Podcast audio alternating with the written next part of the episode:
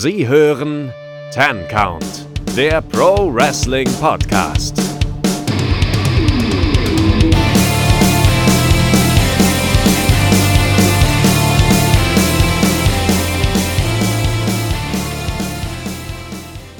Hallo und herzlich willkommen hier beim Ten Count Wrestling Podcast. Wir haben es tatsächlich geschafft, uns äh, für unseren Jahresrückblick zusammenzusetzen.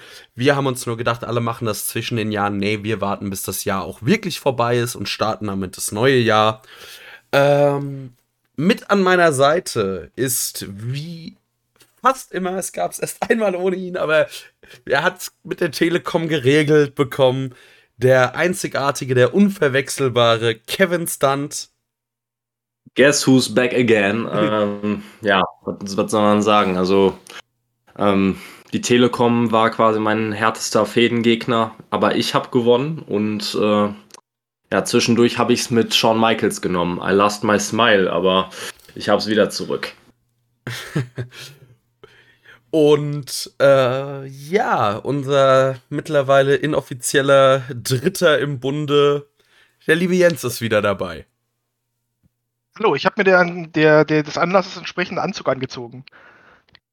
Oh, toll. Das äh, hätten wir drüber reden sollen. Ich dachte, es reicht, wenn man noch halb besoffen ist.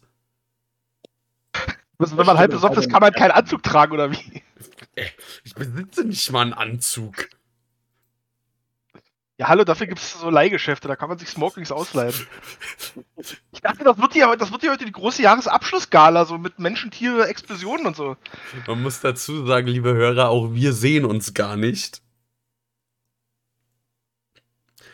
Das, das heißt, ich habe meine Kerze vollkommen umsonst angemacht, so eine Scheiße. Ja, ich bin der Einzige, der es richtig gemacht hat, der hier so gefühlt, der seit drei Tagen nicht geduscht hat und gedacht hat, egal.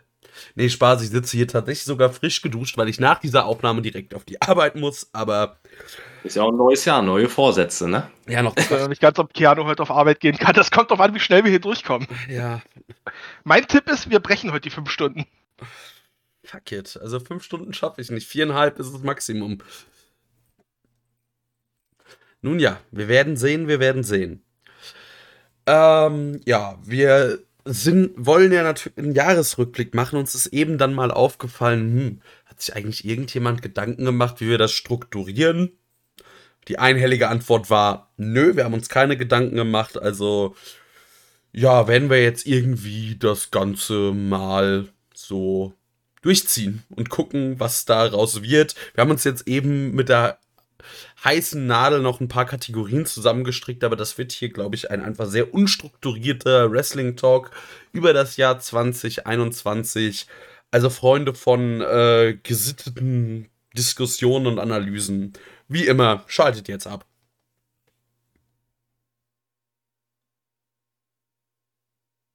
Man kann uns keine, man kann uns zumindest keine mangelnde äh, oder keine mangelnde Transparenz vorwerfen. Das Nee, also transparent sind wir, das wird Chaos und ich hab Bock drauf.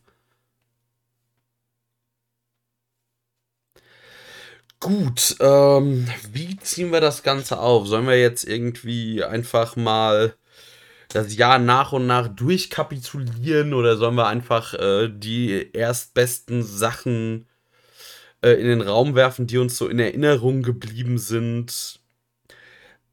Ah, ich habe eine Idee. Und zwar, woran denkt ihr denn, wenn ich jetzt einfach sage, so was ist das Erste, was euch zum Wrestling-Jahr 2021 einfällt? Boah, schwierig. Also ich würde für mich selber sagen, an sich eine sehr, sehr coole Entwicklung gerade bei AEW, mit der ich so nicht in der Geschwindigkeit gerechnet hätte. Aber auf der anderen Seite auch viele, viele Negativentwicklungen, was meine persönlichen Lieblingswrestler angeht, wo ich äh, auch Anfang des Jahres nicht mitgerechnet hätte. Ähm, also sehr durchwachsen. Sehr, sehr, sehr, sehr große äh, Höhepunkte, aber auch ganz, ganz äh, tiefe Abgründe. Ja, auf jeden Fall. Also was. Ich gebe erstmal noch weiter an Jens, bevor ich hier rein grätsche. Ähm, also das erste, wenn, also so wie du jetzt gefragt hast, das erste, was mir in Gedanken kommt, ist tatsächlich äh, dieser Begriff Forbidden Door, weil das ist das, was für mich dieses Jahr extrem geprägt hat, dass ähm, angefangen natürlich mit AEW und Impact so ein bisschen, wobei ich mir jetzt gar nicht sicher bin, war das 2020 schon? Das war 2020, Ende 2020. Aber so das ja, okay, ist aber, ist aber nicht so schlimm, sag ich mal, weil dieses Jahr hat es gefühlt auf alle anderen Ligen irgendwie noch übergegriffen. Also Ring of Honor und Impact arbeiten jetzt, oder, oder Ring of Honor arbeitet jetzt in ihren letzten Zügen nochmal mit allen Ligen zusammen. Ähm, bei Game Changer tauchen alle möglichen Wrestler auf, die man da, die man da lange nicht erwartet hätte. Ähm, Impact und New Japan arbeiten zusammen. Also äh, jetzt bei Wrestle Kingdom, was auch so vor ein paar Jahren undenkbar gewesen wäre. Es gibt bei, bei Wrestle Kingdom von New Japan jetzt am letzten Tag ein ähm, New Japan gegen Noah, beziehungsweise DDT-Tag. Also die beiden Dinge arbeiten jetzt auch zusammen. Also das war, das war wahrscheinlich so die signifikanteste Entwicklung in diesem Jahr im Wrestling. Ja, was mir noch, was man da irgendwie, finde ich, auch noch sagen muss, ist äh, das Wort Pandemie. Das hat uns zwar auch schon 2020 begleitet, aber wir hatten einfach dann 2021 endlich wieder mal Wrestling vor vollen Hallen und man hat einfach gemerkt, wie es dem Wrestling gut tut und wie es dem Wrestling auch gefehlt hat. Also einige meiner Momente des Jahres wären ohne Publikum undenkbar.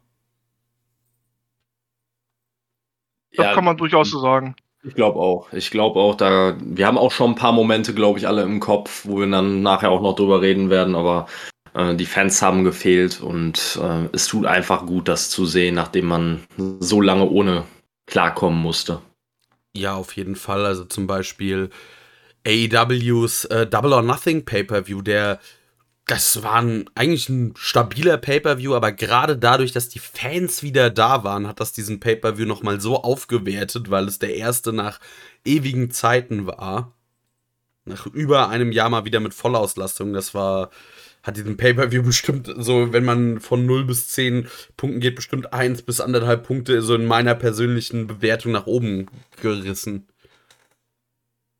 Ja, da, da, erinnere ich mich sogar noch an unser Review. Ich glaube, da waren wir auch am alle so, ja, normalerweise so eine 6 bis 7, aber mit den Fans eine 8. Also, das hat ja. eine Menge ausgemacht. Ja, und aber dieses Forbidden Door-Thema ist auf jeden Fall, das ist schon.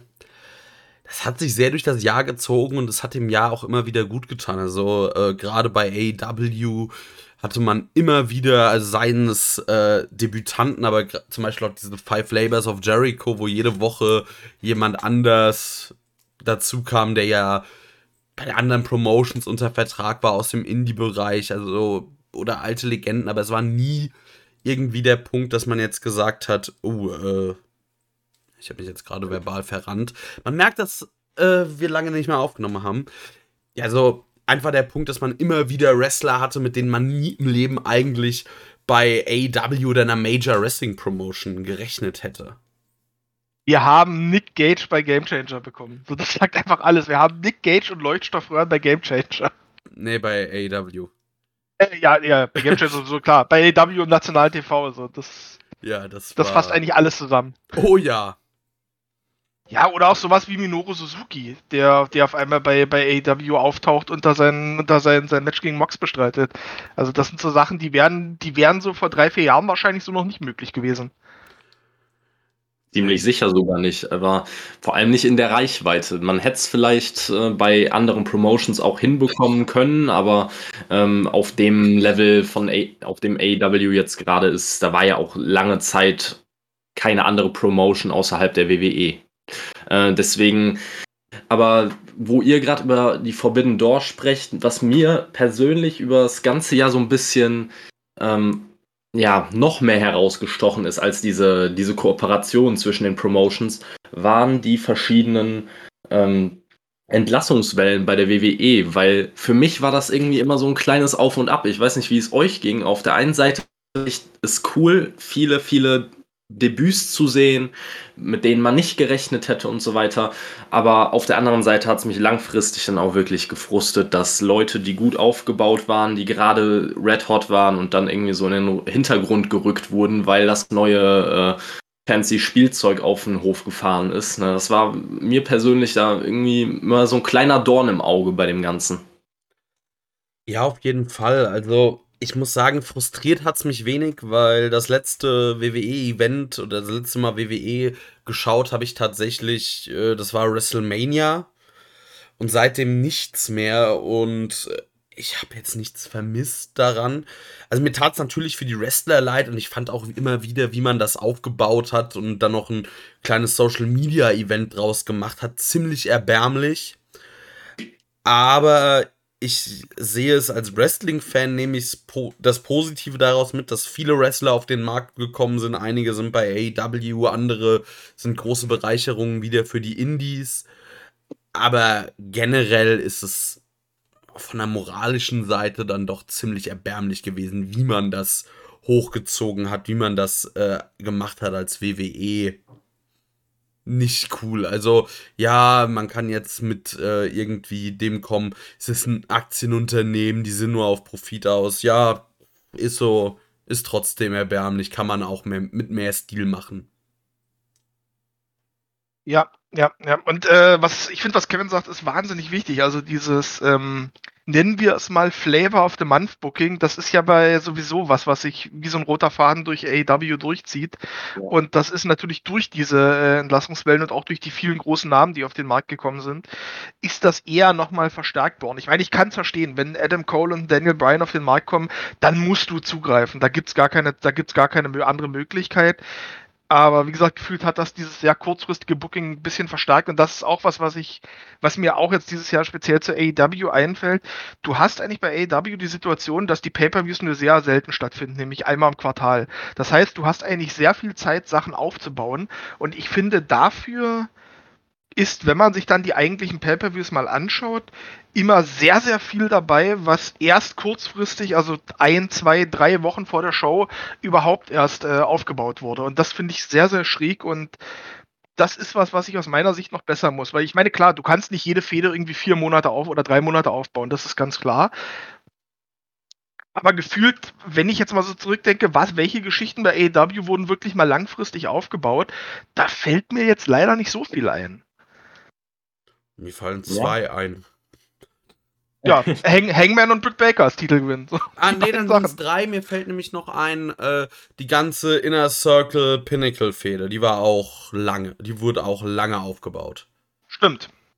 Wobei man ja sogar bei der Britt Baker-Fehde sogar das Ganze ein bisschen in Klammern setzen müsste. Weil natürlich wurde Britt Baker als Person lange aufgebaut und es einem natürlich klar, dass der Weg Richtung World Title führen muss, weil die Women's Division einfach komplett tot war außerhalb und Thunder Rosa, die jetzt auch schon wieder ziemlich abgekühlt ist.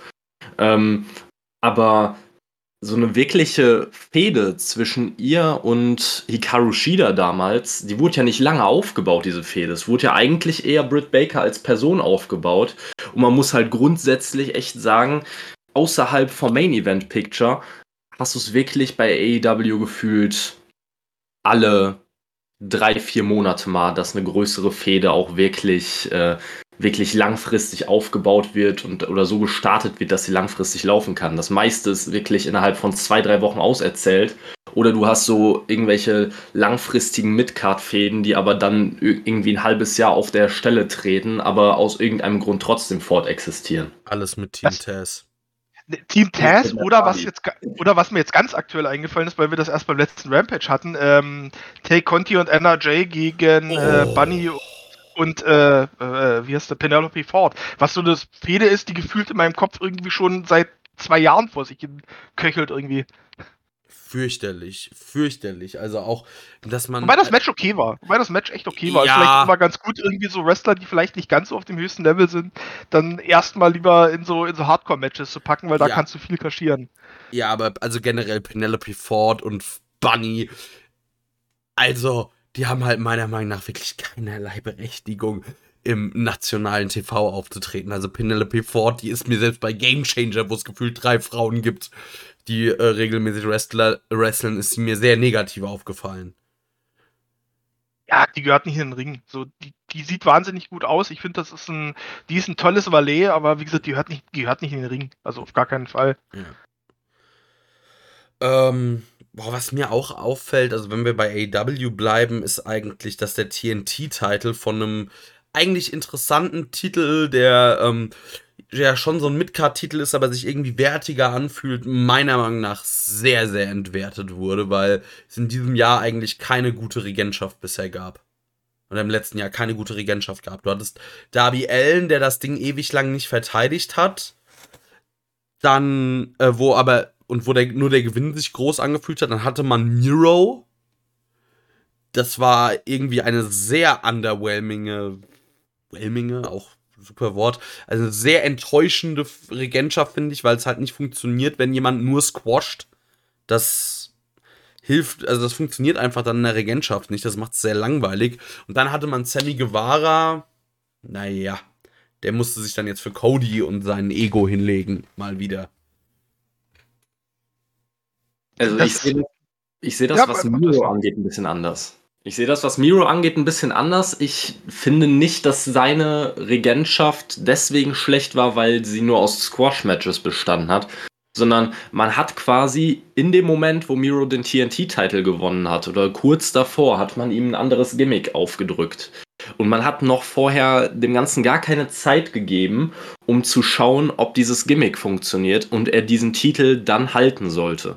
Also er hatte davor dieses Best Man Gimmick ist dann, äh, dann gab es den Turn gegen, gegen Kip Sabian und die Attacke.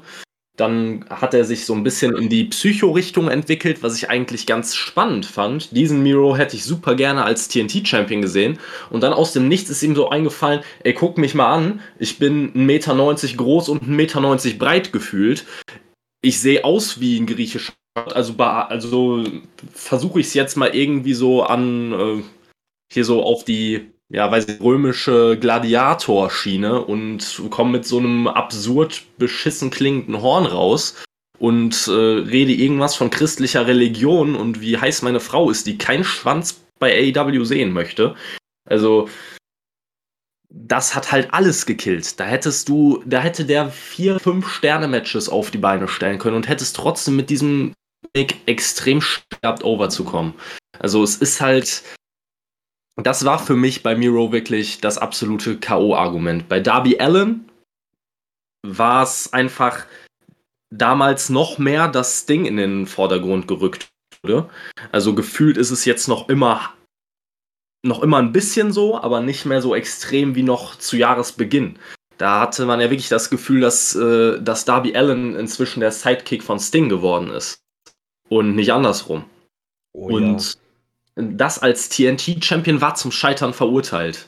Dann, dann kam das Ganze mit Sammy Guevara, was sich für mich so ein bisschen so angefühlt hat wie, oh scheiße, wir merken gerade, das mit Miro funktioniert nicht. Wir müssen uns irgendwas ausdenken, haben aber keine vernünftige Midcard aufgebaut, weil wir irgendwie zu sehr damit beschäftigt waren, alle Neuankömmlinge in sinnlose Fäden zu stecken. Ähm, so, äh, ja, sag ich jetzt mal, Malachi Black, Andrade und so weiter. Ähm, und hatte dann halt einfach keinen vernünftigen anderen Contender.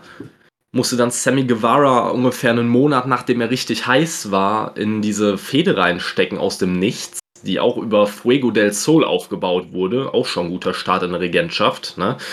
Ähm, und dann halt das Ding mit Cody, was für mich persönlich halt einfach, das ist, äh, das ist wieder das Gleiche, was man über Monate hinweg mit, mit Kenny und den Bugs gemacht hat. Man weiß, dass es die Leute abfacken wird und man macht es absichtlich, um diese negativen Crowd-Reaktionen zu provozieren. Das das ist, ein, das ist ein guter Punkt. Also ich finde allgemein, dass dieser TNT-Titel irgendwie noch nicht so den Zweck erfüllt, den ich mir von einem Midcard-Titel vorstelle, nämlich halt eben genau dieser Übergangsschritt zu sein für, für Midcarder zwischen eben Midcard und jetzt geht es vielleicht mal in den Main-Event irgendwann. Das eigentlich haben dieses Ding bisher nur Leute gehalten, die es eigentlich nicht bräuchten. Also äh, sowohl ein Miro als auch ein Cody als auch ein Darby Allen könnten, könntest du eigentlich jederzeit in den Main Event packen. Also die brauchen diesen Titel nicht. Vielleicht war das jetzt auch die Taktik zu sagen, okay, du baust jetzt erstmal den Titel auf, indem du Leute nimmst, die eigentlich größer sind als der Titel selbst. Sammy Guevara war jetzt der erste, wo ich gesagt habe, ja, das passt, das ist wirklich ein Mitkader.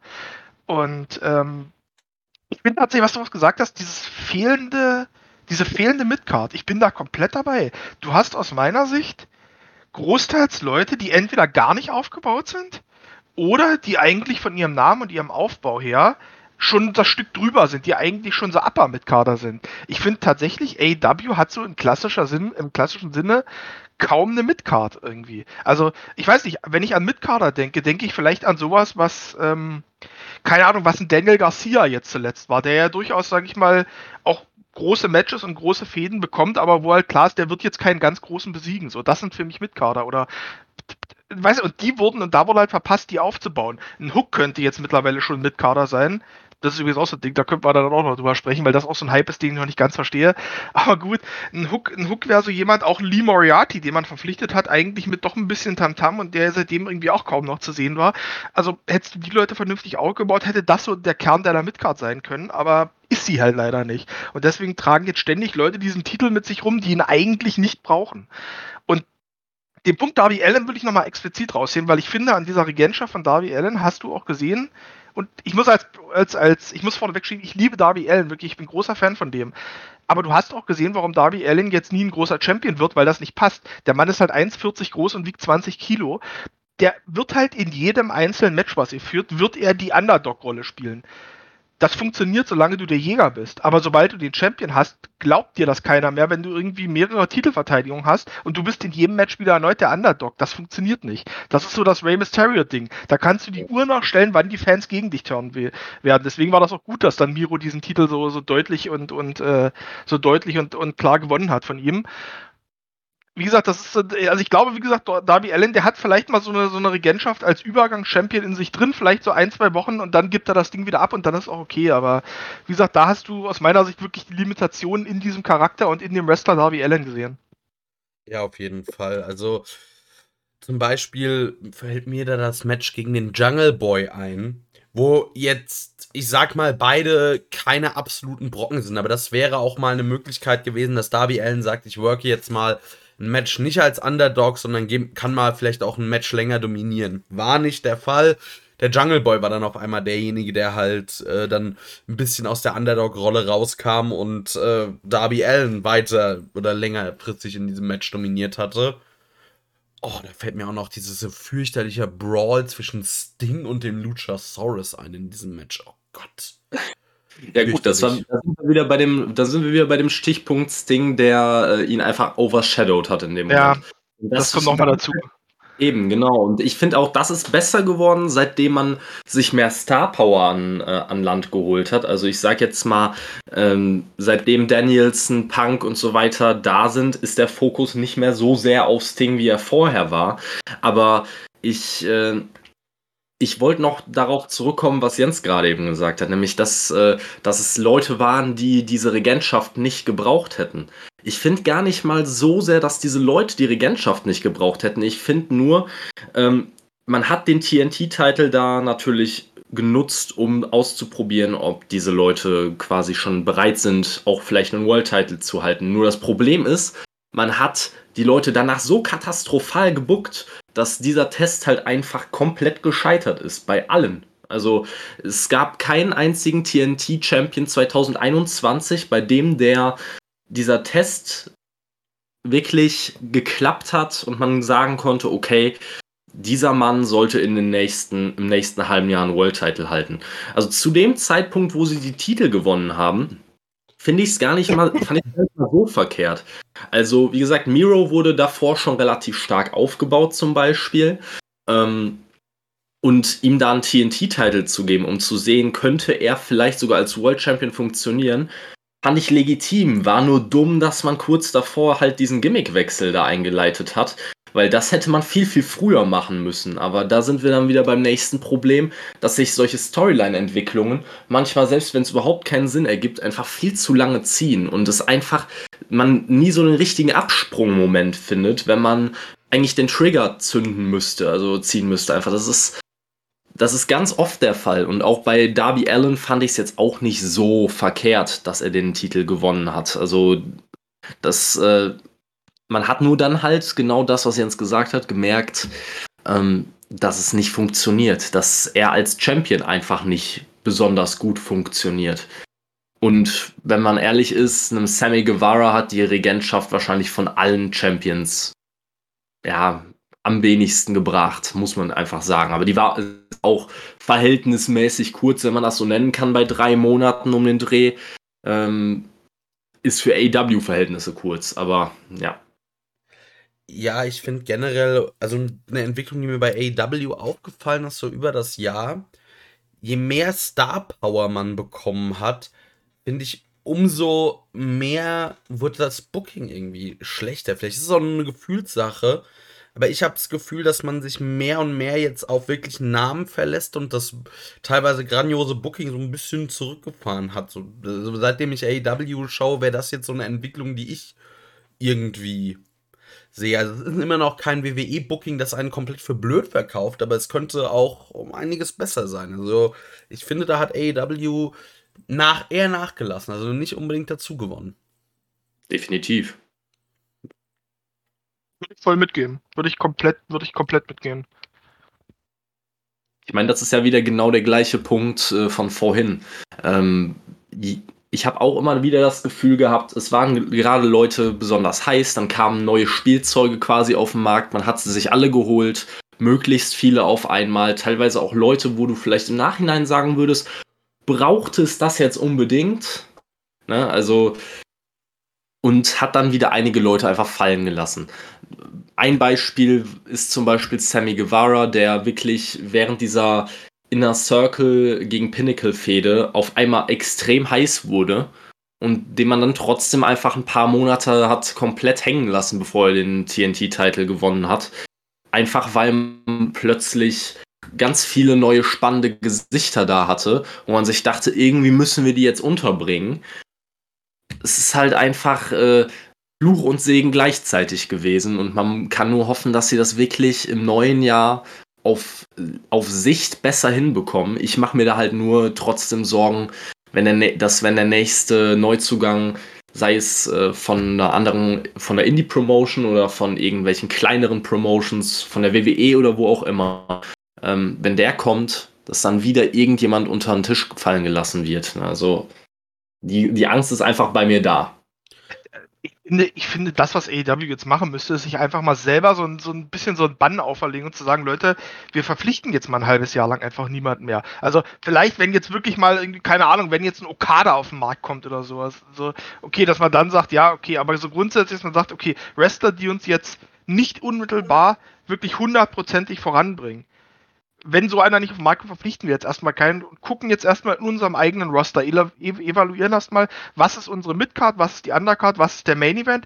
wen wollen wir wo haben, wen brauchen wir überhaupt noch, um dann nochmal vielleicht mal ein paar Le Gespräche mit Leuten zu führen und sagen, pass auf, so, wir entlassen dich jetzt nicht, aber falls, aber wir haben einfach keinen Platz für dich in den Hauptshows. So, wenn du damit okay bist, die nächsten Monate, bis dein Vertrag ausgelaufen ist, nur bei Dark anzutreten, dann cool. Wenn nicht, sage ich mal, wenn du, wenn du lieber was anderes machen willst, dann lassen wir dich auch gerne gehen.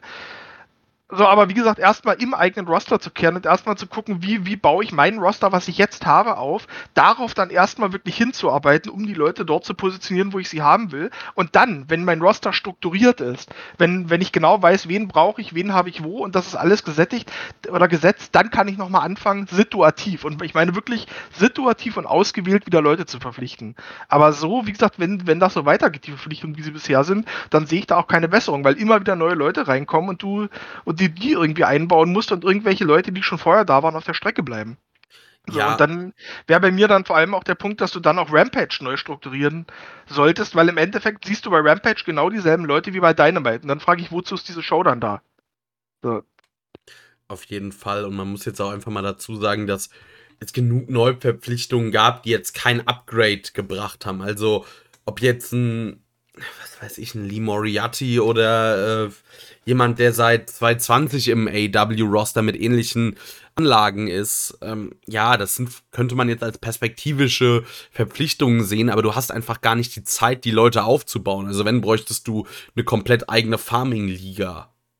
Ja, eigentlich, also wie gesagt, eigentlich müsstest du sogar eher in der Spitze Leute rausschmeißen, damit du überhaupt, damit Leute, die dahinter stehen, überhaupt die theoretische Chance haben nachzurücken. Weil ich sag mal, wie gesagt, du hast ja, wenn du jetzt allein mal den Main Event und die Upper Midcard nimmst bei AEW, das ist so voll, wie soll denn da ein Lee Moriarty, ein, keine Ahnung, Daniel Garcia oder wer auch immer, der jetzt noch kommt, wie sollen die Leute oder ein Sammy Guevara von mir ist auch, wie sollen die da reinstoßen? Das ist ja so knüppelvoll, du kannst ja eine Show nicht nur mit Uppercard und Main Eventern haben. Ja. Deswegen meine ich ja, du hast irgendwie gefühlt keine richtige, keine richtige Struktur am Roster, dass du sagen kannst, das sind Undercarder, das sind Midcarder, das sind Upper Midcarder und das sind jetzt die Main Eventer, weil das irgendwie, also beziehungsweise die Pyramide steht eigentlich falsch rum. So, die steht eigentlich auf der Spitze und oben hin wird's breiter. So, das ist halt immer ein schlechtes Zeichen. Ja, und das Problem ist einfach, dass die TV-Zeit, also das Roster würde eher hergeben, dass man fast, also mindestens zweimal zwei Stunden, aber ich glaube, das könnte, dieses Roster würde auch TV-Zeit einmal drei und einmal zwei Stunden hergeben. Also die könntest du qualitativ locker damit füllen und dann hätten vielleicht auch genug Leute jeden Programme und so weiter. Das wäre dann wiederum eine Frage des kreativen Bookings, das dann auch gefordert ist. Aber so ist halt viel zu wenig TV-Zeit und dazu kommen noch viel zu wenig Pay-per-Views. Ich finde, wir kommen da immer wieder drauf hinauf, dass du viel zu wenig Pay-per-Views hast. Du hast viel zu wenige dann auch mal große Matches für junge Leute. Wenn du nur vier Pay-per-Views im Jahr hast, ist es halt schwierig, Leuten wie, was weiß ich, einem Jungle Boy, einem Sammy Guevara oder so mal ein Singles Main Event zu geben, wo es dann auch mal um was geht. Ich, ich gehe bei den Pay-per-Views gehe ich mit. Also da absolut, ich finde, da find, fehlen Minimum zwei Pay-per-Views pro Jahr noch zusätzlich. Aber bei der TV-Zeit sehe ich das ein bisschen anders. Ne? Bevor wir Rampage bekommen haben, hatten wir nur Dynamite und haben uns dann, als Rampage kam, erhofft, ah, okay, jetzt haben wir mehr TV-Zeit, dementsprechend werden wohl auch mehr Leute eine Chance bekommen. Und Jens hat es vorhin gesagt, man sieht jedes Mal bei Rampage die gleichen Leute, die man entweder genau in der Woche noch bei Dynamite gesehen hat oder zumindest eine Woche vorher bei Dynamite oder Rampage gesehen hat. Es sind immer die gleichen Leute. Wir haben uns genauso ja auch erhofft, dass durch Rampage die Women's Division mehr, äh, mehr Sendezeit bekommen würde, sodass vielleicht einige Leute besser aufgebaut werden könnten. Dass man nicht nur ein, auf ein, zwei Leuten äh, ja quasi die ganze Division aufbaut, die die, die, äh, Division carryen müssen und auf ihren Schultern tragen müssen. Man hat es tatsächlich nicht gemacht und ich äh, dank der Telekom, Gott hab, Gott, Gott hab sie selig, ne, habe ich jetzt ungefähr einen Monat lang äh, kein AW mehr geguckt, schalte ein und was ist das TBS Title Tournament? Ist noch immer nicht vorbei. Also wie geht das? Ne? Ich denke mir, in der Zeit, wo ich jetzt kein Wrestling gucken konnte, hättet ihr das Tournament zweimal zu Ende machen müssen und es läuft noch immer. Also wie will, wie will man da verkaufen, dass dieser Titel irgendwas wert ist? Ja, vollste Zustimmung. Ja, und ich finde, ich, äh, Gott, wo wollte ich jetzt drauf hinaus? Jetzt habe ich hier selber, als ich meinen Satz angefangen habe, selber vergessen, wo ich drauf hinaus wollte. Ach so, wie gesagt, ich, ich könnte das alles verstehen, wenn das einen Sinn hätte. Weißt du, wenn du gesagt hättest, ja, okay, das ist eine bewusste Entscheidung, dass wir nur vier Pay-Per-Views im Jahr haben, weil wir unsere Stories gerne lange aufbauen. Aber das passiert ja nicht. Wie gesagt, das, das hast du ja. Wie gesagt, die meisten Matches werden dann trotzdem drei, vier Wochen vorher aufgebaut. So, ich könnte es auch verstehen, wenn du sagst, wir wollen jetzt eine zweite Show haben, weil wir einfach mehr Leuten die Chance geben wollen, auch TV-Zeit zu bekommen und sich zu entwickeln. Aber das hast du auch nicht. Also, wie gesagt, wenn du, wenn du das, die Vorteile, die du aus deinem System heraus hast, nicht nutzt, aber gleichzeitig die Nachteile hast, dann würde ich auch sagen, dann ändere halt dein System. Wie gesagt, du machst aus den Pay-Per-Views, die lange auseinander liegen, nichts. Ja, okay, dann mach halt mehr Pay-Per-Views so und gib Leuten mehr Pay-Per-View-Zeit. Wie gesagt, du machst aus den zwei Shows nicht, okay, dann mach halt eine große. So, weil, wie gesagt, was bringt's mir, also, sorry, das, das sei, also ich schaue ja sowieso jetzt nicht alles von AEW und ich schaue jetzt erst recht nicht mehr alles, weil ich mir denke, warum soll ich mir Cody am Mittwoch und am Freitag anschauen? Oder, gut, Cody ist jetzt natürlich wieder so ein Negativbeispiel für mich, aber auch Leute, die ich mag, warum soll ich mir, warum soll ich mir einen Darby Allen am Mittwoch und am Freitag anschauen? So, dann zeigt mir doch am, am Freitag jemand anderen. Dann habe ich auch, dann freue ich mich auch wieder, die Leute, die ich mag, dann auch am nächsten Mittwoch wieder zu sehen. Anstatt ihr, anstatt dass ihr mir so, das ist wieder so ein bisschen dieses WWE-Ding, ne? So, anstatt ihr mir die Leute wirklich mit der geschlossenen Faust in den Rachen reindrückt. Ja. Auf jeden Fall. Und dann, also was mich tatsächlich wirklich frustriert mittlerweile auch, ist so einfach, wie mit manchen Talents umgegangen wird, wo ich mir einfach nur ganz Großes vorgestellt habe und gewünscht habe und dann passiert es irgendwie doch nicht. Also Malachi Black ist so mein liebstes Beispiel der jetzt, äh, der seine komische Fehde gegen Cody hatte, da dann irgendwie sich am Ende, also zweimal gegen Cody gewinnen durfte, um sich dann doch für Cody am Ende hinzulegen. Dann jetzt gegen Griff Garrison und äh, Brian Pillman Jr. fädet, die zwar irgendwie wegsquasht, aber ich weiß es nicht. Also Du hast keine Und das ist, das ist, das ist für mich auch, auch meiner, meiner Ansicht nach ist das vor allem auch wieder das Beispiel für das, was Kevin vorhin gesagt hat, nämlich, dass Sachen zu lange gezogen werden und dann teilweise einfach zu lange dauern. Dieses House of Black Ding, das wird so lange angeteased, ey, ich sag's dir, wenn's passiert, interessiert schon keine Sau mehr, weil es zu lange ist. Ich meine, du weißt mittlerweile, die haben einen Brody King verpflichtet, so. Das weiß mittlerweile jeder. Echt? Ey, dann gib ihn uns doch. Hm? Die haben ihn verpflichtet? Wusste ich gar nicht. Ja, ja, ja, ja. Also ich hatte es, ich hatte zumindest jetzt kürzlich gelesen, irgendwie, dass der wohl, dass der jetzt wohl auch, äh, also dass der einen Vertrag unterschrieben hat bei AW so. Ja. Deswegen gibt's, gebt's uns doch. Weißt du, du ziehst das immer so lange. Und das finde ich interessant, so weißt du, entweder Fäden sind zu kurz oder gar nicht aufgebaut, oder du ziehst die Sachen so lange, bis sie gefühlt niemanden mehr interessieren. So, und das ist das passiert gerade mit dem House of Black. So, wenn das irgendwann nächstes Jahr passiert, wird's nicht mehr diesen Impact haben, wie wenn du es jetzt vor einem Monat gemacht hättest, wo die Leute sich noch wirklich drauf gefreut haben. Ja, vor allem, weil du halt jetzt mittlerweile auch in der Fehde bist, die komplett irrelevant ist. Wenn jetzt, ich sag mal, Brody King irgendwie dann dazugekommen wäre, als Malachi mit äh, Cody fädet und was weiß ich, Brandy Rhodes einfach mal umgehauen hätte, das wäre was gewesen. Wenn der jetzt Griff Garrison äh, umnietet, naja. naja. Ja, ja, das, aber da im Prinzip dreht, dreht sich das Ganze ja bei uns immer um die gleichen Probleme. Es ist jetzt bei Malachi Black ist es wieder ein gutes Beispiel dafür. Denkt ihr wirklich, Malachi Black wäre so gebuckt worden, wie er jetzt gebuckt worden ist, wenn in den letzten Monaten neben ihm nicht noch ein CM Punk, Brian Danielson, Andrade, Kyle O'Reilly, Bobby Fish und Co. verpflichtet worden wären. Dann wäre das Ganze ganz, ganz anders gelaufen. Weil einfach sich diese, diese Card-Spots und diese Siege auf weniger Leute konzentriert hätten. So muss man gleichzeitig alle Leute, wie Jens gesagt hat, man hat einfach viel zu viele Leute, die auf einem Level agieren. Ähm, man muss die alle irgendwie bei Laune halten. Man muss ihnen alle mal zwischendurch einen Sieg geben. Ne? Ähm, und so kommen halt ganz, ganz komische Konstellationen zustande, die einfach nicht organisch und nicht passend wirken. Ne? Also hätte man das Ganze komplett anders gemacht, hätte weniger Leute verpflichtet und die aber dafür vernünftig aufgebaut, dann wäre das Booking wahrscheinlich besser. Da hast, da hast du ja vorhin auch gesagt, Keanu, das ist halt einfach so. Das Ja, und dazu kommt halt auch wirklich noch, man hat ein übervolles Roster, hat teilweise Leute, die wirklich TV-Zeit bräuchten und äh, zu groß, also eigentlich schon Stars sind, aber zu richtig großen Nummern werden könnten. Aber auf der anderen Seite verschwendet man dann so unglaublich viel TV-Zeit an abgewrackte Wrestler mit ihrem komischen Stables. Hallo Matt Hardy, ich rede von dir. Alter Vater, was der an TV-Zeit dieses Jahr bekommen hat. Das ist unfassbar. Und jetzt höre ich die das ganze ist komplett absurd. und jetzt höre ich die ganze Zeit noch irgendwie, dass denn, dass dann noch Jeff Hardy dazu soll. Nee. Leute, die 90er oder die frühen 2000er sind vorbei. So, was wollt ihr denn damit? Für um, also ja, vielleicht um ein paar T-Shirts zu verkaufen, könnt ihr den offiziell unter Vertrag nehmen. Dann lasst ihr den einmal bei Dynamite irgendwo runterspringen und dann ist auch wieder gut, aber das passiert ja nicht. Dann muss ich mir jede Woche zweimal Jeff Hardy angucken oder was? Ja, ich will noch mal auf einen Punkt, was sie gerade gesagt hat, Andrade. Andrade ist für mich so ein perfektes Beispiel, so wo halt wirklich alles schiefgelaufen ist.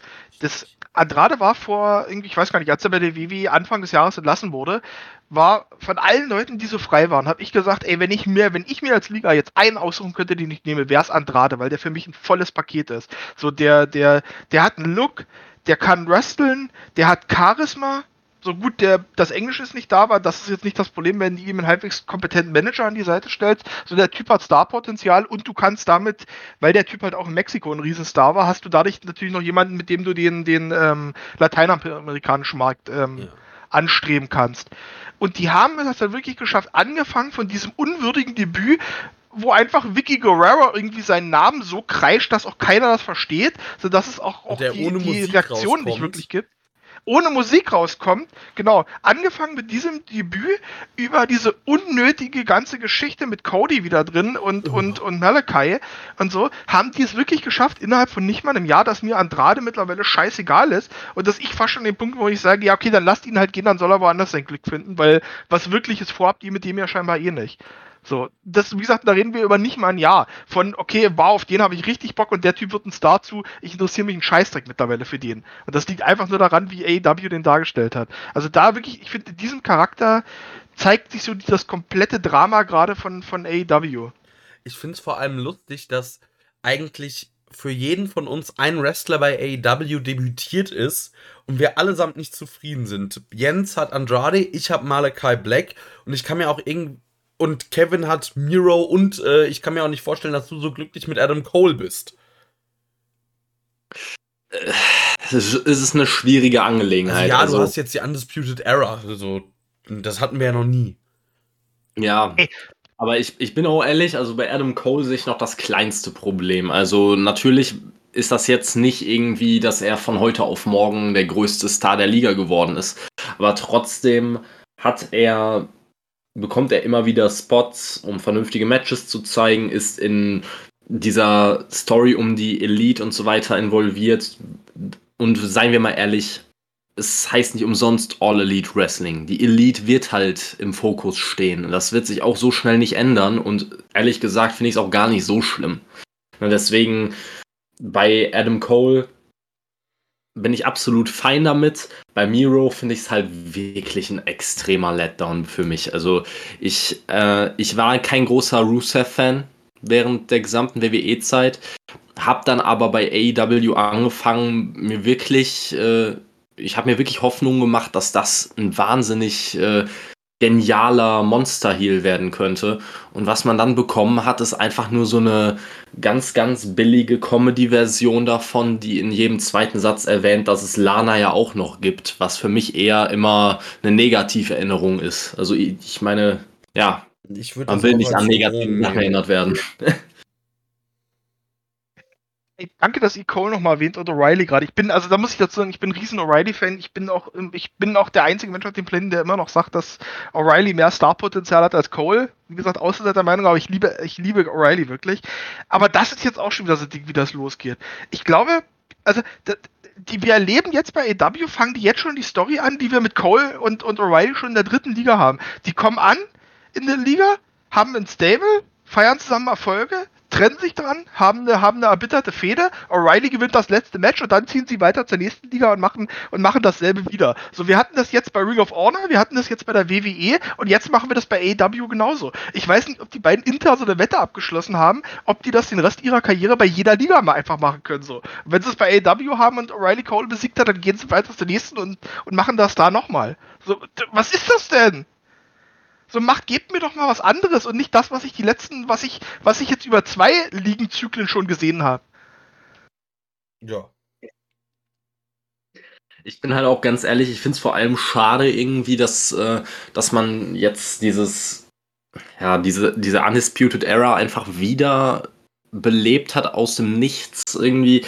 Das war für mich, ist für mich halt irgendwie eine, ein blöder Versuch, irgendwie so ein bisschen Fanservice zu betreiben weil Adam Cole war in der Fehde involviert so ein bisschen und Bobby Fish hat sich für mich inzwischen einfach als Singles-Wrestler hat sich Bobby Fish viel, viel besser angefühlt. Ich hatte endlich mal einen Grund, äh, warum mich Bobby Fish interessieren sollte.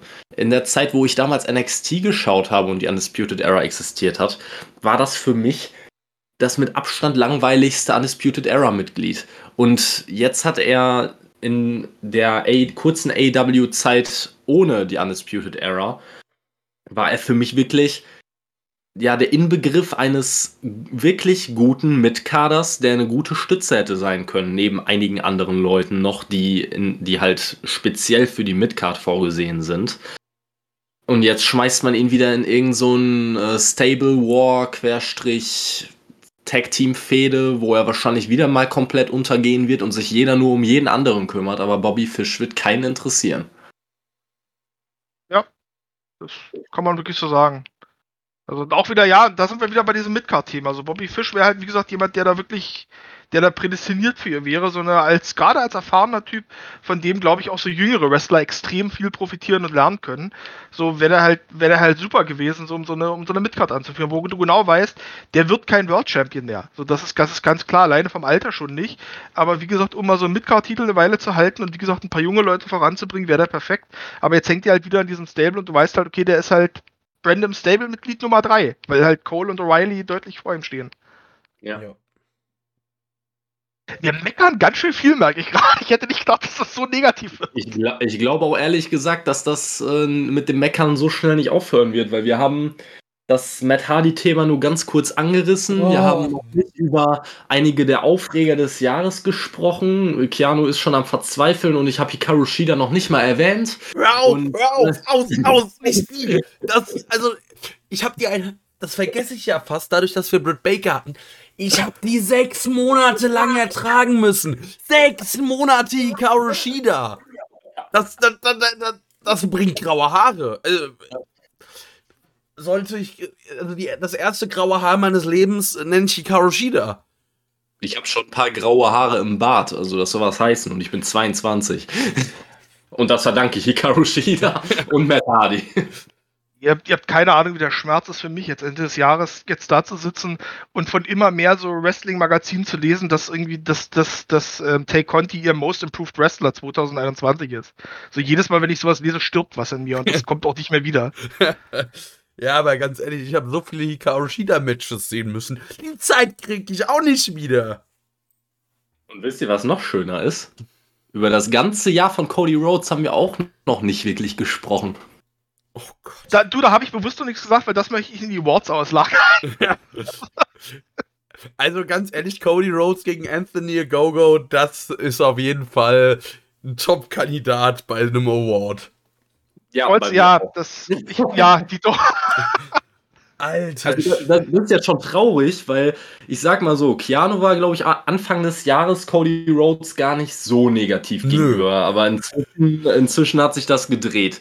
Jens hasst ihn sowieso auf den Tod, aber ich war eigentlich ein großer, großer Cody-Fan, aber was über das Jahr passiert ist, das ist einfach, das stinkt zum Himmel. Dir gehen die Argumente Und- für ihn aus. Ne, ich brauche auch keine Argumente dafür. Also ich, es ist halt einfach so, er ist mir grundsätzlich, habe ich eine Sympathie für ihn. Ich mag ihn einfach, aber ich sehe ja trotzdem, dass das, was dann läuft, scheiße ist. Ne, brauche ich ja nicht schönreden.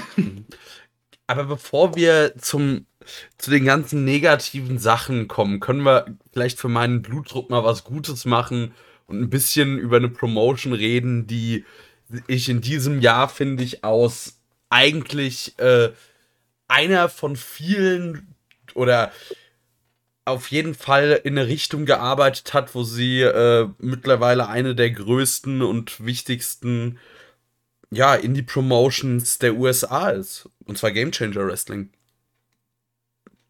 Game Changer hat halt, ähm, das kann man auch, das kann man auch wieder ein bisschen fragwürdig finden, aber Game Changer hat halt enorm davon profitiert, dass sie in, mitten in dieser Corona-Zeit, wo keine Liga veranstaltet hat, die einzigen waren, die dauerhaft Shows hatten. Und da sind die so an allen vorbeigeschossen und das stimmt halt auch. Es kommt halt keine Liga mehr dran vorbei. Ring of Honor hat jetzt, ist jetzt ihren vorläufigen Tod gestorben. Wenn die zurückkommen, sind die nur noch eine weitere in die Liga ohne Festverträge. So, du hast die Combat Zone, die zwar wieder veranstaltet, aber eigentlich Die ist tot ist, tot. ohne es zu wissen. Ja, genau. Also, naja, die veranstalten zwar wieder, aber halt, das ist eine Nachwuchsliga. Also da, ich habe mir die letzte Show, da habe ich mal auf die Karte geschaut, da waren, glaube ich, zwei Namen drauf, die ich kannte. Ansonsten waren das alles irgendwie Leute aus ihrer Academy, die da, die da trainieren. Ähm, du hast PWG, die jetzt, du hast PWG, die jetzt halt wieder anfangen zu, äh, zu veranstalten, aber PWG läuft halt durch ihren komischen Veröffentlichungsrhythmus sehr, sehr separat, weil PWG ist halt eine PWG ist eine Liga für die Wrestler und fürs Live-Publikum. Und die On-Demand-Zuschauer, die das zu Hause sehen wollen, dürfen dann in einem halben Jahr oder so die Shows sehen. Deswegen fallen die auch so ein bisschen raus. Also da ist momentan wirklich nichts, was im Ansatz mit, mit Game Changer mithalten Du kann. hast noch sowas wie H2O, Stimmt? aber das ist auch mehr oder weniger ist es das Game Changer Roster zu großen Teilen. Ja, plus Nachwuchsleute halt, ne? Ja, aber ich sehe da Game Changer trotzdem weiter vorne. Deutlich, allein was die, allein die Namen, die sie präsentiert haben, also ich sag mal so ein, wie gesagt, ob man ihn jetzt mag oder nicht, aber so ein Zack Ryder, ähm, den, den, ich will schon wieder Zack Ryder nenne, ähm, aber so ein, so, so ein Matt Cardona, den würdest, der wäre nicht bei H2O aufgetreten, so, da Nee, bin ich mir relativ sicher und ein John Moxley auch nicht, also, Ja. Nee, die haben sich wirklich enorm entwickelt. Ich finde, man muss ein bisschen aufpassen, dass man den Markt nicht zu sehr übersättigt, weil das geht gerade so ein bisschen, das geht denselben Weg so ein bisschen, den Progress in England genommen hat, dass die immer größer werden, immer mehr, auch immer mehr Shows präsentieren. Ich meine, Game Changer macht ja mittlerweile fast zwei Shows pro Monat. So, und irgendwann kam dann, und bei Game, und bei Progress war es dann so, die hatten auch ihre eine große Show, nämlich im, oh, wie hieß denn diese große Halle in, in London? Arena. O2? Äh, Wembley, stimmt, Wembley, nicht O2 Arena, Wembley Arena. Genau, wo sie ihre große Show hatten, was so ihr letztes großes Hurra war und danach ging es eigentlich nur noch bergab und da muss Game Changer, glaube ich, so ein bisschen aufpassen, dass die den Markt nicht zu sehr übersättigen, aber jetzt gerade ist das schon wahnsinnig gut und für mich sind die auch in den USA im Prinzip die klare Nummer 3 mittlerweile. Ja. Nee, Nummer 4. Nee, Oder? für mich die Nummer 3, weil Impact sitzt in Kanada.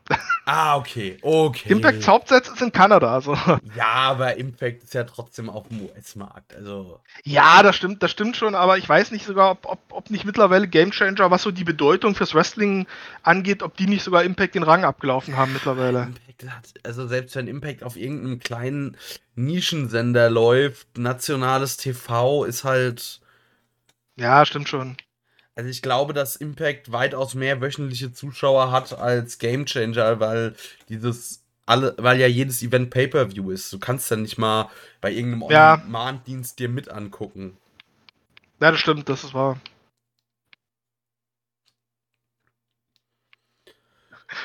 Kevin, so, ich hoffe, Sie werden schnell fertig mit Game Change. Ja, was soll ich sagen? Ich habe da nicht viel zu beizutragen. Ich habe äh, diese, dieses Jahr überhaupt erstmal die ersten Shows gesehen. Das war Homecoming, Ja. wozu wir dich verpflichtet haben, ne? Genau. Das auch und äh, ich glaube dann noch ein, zwei Matches einzeln oder so. Ich weiß es gar nicht mehr genau. Und ähm, ja, also es hat mich positiv überrascht, aber es ist halt, äh, ich sag mal so, ich habe halt einfach generell nicht so die Zeit neben einigen anderen Sachen, die ich noch gerne in meiner Freizeit mache, dann halt noch zusätzlich das regelmäßig zu schauen. Na, dann, ähm, ja, dann fällt das halt einfach unter den Tisch. Ne? Ja, bei mir kriegt in letzter Zeit wirklich AW fällt so ein bisschen zurück. Also da muss ich mich eher, da muss ich mir mehr mit, wirklich mit mir kämpfen, dass ich mir das anschaue. Also Game Changer hat da von dem, wie viel Spaß ich beim Schauen habe, tatsächlich AW ein bisschen den Rang abgelaufen. Ja, tatsächlich, weil es halt irgendwie, also du kriegst halt, bei AW weißt du genau, was du bekommst, so ein bisschen gut bei Game Changer auch, aber bei Game Changer ist das halt irgendwie so ein bisschen, es ist noch ein bisschen breiter aufgestellt, alles gefühlt. Also du hast da doch schon, Ja, und weißt du, du hast halt, du hast halt Deathmatches, du hast halt irgendwie dieses Flippy-Zeug, du hast halt immer wieder richtig gute technische Matches, aber du hast dann halt auch so richtig absurden Scheiß, wie jetzt, äh, also da können wir jetzt auch aktuell drauf eingehen. Du hast jetzt halt halt irgendwie Game Changer macht ihre Show Die for This und da taucht halt einfach mal Jeff Jarrett auf und attackiert Effie. So. ja. Das ist halt komplett absurd alles. Ja, und vor allem finde ich halt dadurch, also ich muss mich bei Game Changer auch nicht so über alles aufregen. Es gibt halt Matches, die haben keinen Aufbau, da ist keine Story dahinter. Das ist halt einfach ein Indie-Match, so nach dem Motto, das ist eine Exhibition. So, da gibt es halt einfach ein Match, vielleicht entsteht aus diesem Match, kann irgendwie eine Feder entstehen. Aber dann muss ich mich auch nicht äh, über, da gibt es dann auch einfach weniger, über das ich mich aufrege, sondern denke ich mir einfach, ja gut, gucke ich mir an. Entweder ist es mir scheißegal oder ich habe Spaß an einem Match oder halt auch nicht. Wie, was weiß ich, was hätte ich mich auf, also wenn jetzt äh, so eine Paarung wie, äh, wie heißt, Cal Calvin Tankman und, oh, wie hieß der andere, der kleine, äh, Jens, helf mir mal. Da war jetzt auch, glaube ich, bei Die for. Joja. Joja, Joja. ja. Meine Güte, das ist ein, Da ist der Name Programm. ja, das sind halt ungefähr äh, Gewichts, Also der Gewichtsunterschied ist größer, als der Otto-Normalbürger überhaupt wiegt. Bei den beiden. Und ja, es war ein lustiges Match, aber muss man auch nicht weiter ernst nehmen. Nö, also da lagen locker drei Markus Stunt zwischen den beiden, so was das Gewicht angeht. Ich hätte eher gesagt anderthalb Walters. Ja, oder so. Ja, ja, genau. Also das ist halt, aber so funktioniert ja Indie-Wrestling. Ne? Ich meine, du hast halt offene Verträge und du weißt nicht, in Zeitfall haben die Leute überhaupt Zeit bei der nächsten Show. Das heißt, viele Matches werden einfach so als, als klassische Exhibition-Matches aufgebaut. Und klar, das, ich kann jeden verstehen, der sagt, da habe ich keinen Bock, das mag ich nicht, aber so zum Schauen ist es natürlich wahnsinnig unterhaltsam. Und das Schöne ist halt auch bei sowas wie Game Changer oder allgemein beim Indie-Wrestling, wenn du mal eine Show hast, wo du sagst, irgendwie die Card interessiert mich jetzt nicht so richtig, die musst du auch nicht schauen, weil du im Normalfall auch keine großen Storyline-Entwicklungen verpasst. Weil jetzt halt nicht so viel ist, dass, dass, dass du jetzt halt völlig raus, rauskommst irgendwie aus der Sache, weil bei der nächsten Show dann sowieso wieder andere Leute dann dabei sind. Also dadurch hast du halt immer eine schöne, eine schöne Variante. Ja, und äh, mittlerweile ist ja Game Changer, also man muss ja jetzt ja doch mal ein bisschen für Production Value loben. Mittlerweile gibt's, machen sie ja sogar Videopakete und Replays die gar nicht mal so schlecht sind. Nee. Die wirklich nicht so schlecht sind. Ähm, man muss sagen, ähm, gerade so Game Changer, in der Anfangszeit war es noch die Commodore, ähm, später Game Changer, die hatten diesen Giancarlo Diatamo oder wie der heißt. Das ist ein wirklich sehr guter Videographer, der halt sehr viel, ähm, ein toller Editor, der halt immer diese, der halt gerade immer diese ganzen, ich weiß nicht, ob ihr das noch kennt von diesen Joey Janella Spring Breaks, der da zum Beispiel immer die ganzen Videopackages für geschnitten hat. Der ist aber, soweit ich weiß, mittlerweile auch irgendwie, der lebt irgendwie mittlerweile woanders und hat irgendwie jetzt auch wo, irgendwo einen Festvertrag, deswegen konnten die nicht mehr so viel mit dem arbeiten. Das hast du dann auch gemerkt, dass das viel zurückging, aber ich finde es gut, dass die jetzt wieder so ein bisschen damit anfangen. Also, ja. weil das hilft. Ich finde, ey, das ist nur ein kleines YouTube-Video irgendwie. Das ist dann nur ein Video, was das dauert eine Minute vielleicht oder so. Aber ich finde, dass das macht so viel aus tatsächlich, weil es mich dann doch ein bisschen mehr irgendwie in das Match involviert. Ja. Auf jeden Fall. Also das ist immer noch, finde ich, eine der größten Stärken von äh, der WWE, die können zu jeder Drecksfehde noch ein Videopaket äh, basteln, das dich heiß auf das Match macht, auch wenn das Match danach scheiße ist oder alles. Aber das Videopaket hat ja. erstmal Bock gemacht. Aber auch die Fehde so vorher. Du denkst so, was für eine scheiß Fehde und du siehst dann deren Hype-Video für die Fehde und denkst dir, boah, das muss die beste und krasseste Fehde überhaupt gewesen sein. Ja. Also wirklich die Leute, die bei der WWE diese Videopackages schneiden, so Kudos. So. Die Jungs wissen, was sie tun.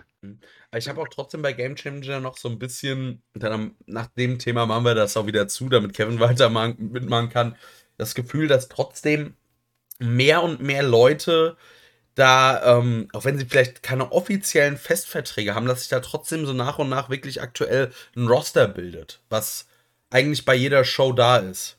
Ja, ja, klar, also ihre festen Leute haben sie ja schon immer gehabt, sag ich mal. Klar, das hat auch ein bisschen variiert über die, über die Jahre, aber das war ja eigentlich immer so bei Game Changer, dass die so ihr, ihre festen Leute haben, die fast immer dabei sind, dann halt aber drumherum äh, auch viel, was halt einfach variiert. Und äh, ist ja auch wichtig, sag ich mal, für so eine Liga, dass du so einen Kern hast, wo du weißt, die sind da, auf die kann ich mich verlassen und die, die funktionieren auch, weil die over sind beim Publikum. Ja. Also, was weiß ich so, bei einem, bei einem Nick Gage, da musst du keine Angst mehr haben, dass der irgendwie sagt, oh, ich gehe jetzt nochmal woanders hin. So, der Typ ist halt, der Typ wird, wird also selbst wenn der, selbst würde der, würde die WWE im Angebot machen, würde Nick Gage wahrscheinlich sagen, ja Leute, aber ich unterschreibe das nur, wenn ich trotzdem weiter bei Game Changer antreten kann. So, sonst wird das nichts. Und davon haben die halt einfach Leute, die das halt einfach leben und die das richtig geil finden. Also diese, die Second Gear Crew sind auch so Leute, die wirst ja. du immer bei Game Changer haben. Und das, Second Gear Crew ist eh großartig. Genau, das und das, oder Effi oder wie, wie sie alle ja, heißen. Ist, ja also, hast, ist ja genau, stimmt, der gehört auch dazu. Aber wie gesagt, das sind so Leute, die sind jetzt halt, die sind fest da, mit denen kannst du immer planen und dann musst du halt gucken, wen du halt drumherum holst, um die Shows gut zu ergänzen. Und da macht Game Changer aus meiner Sicht einen guten, guten Job, immer wieder Leute ranzuholen, die dann doch irgendwie was beitragen. Also, keine Ahnung, selbst so ein, selbst so ein Caesar Bononi, der, der jetzt schon wieder bei, bei, bei Jersey Championship Wrestling, was also die Nachwuchsliga von Game Changer ist, der da war, selbst der bringt dann irgendwie was mit, wo du sagst, ja, okay, ich finde den nicht komplett scheiße.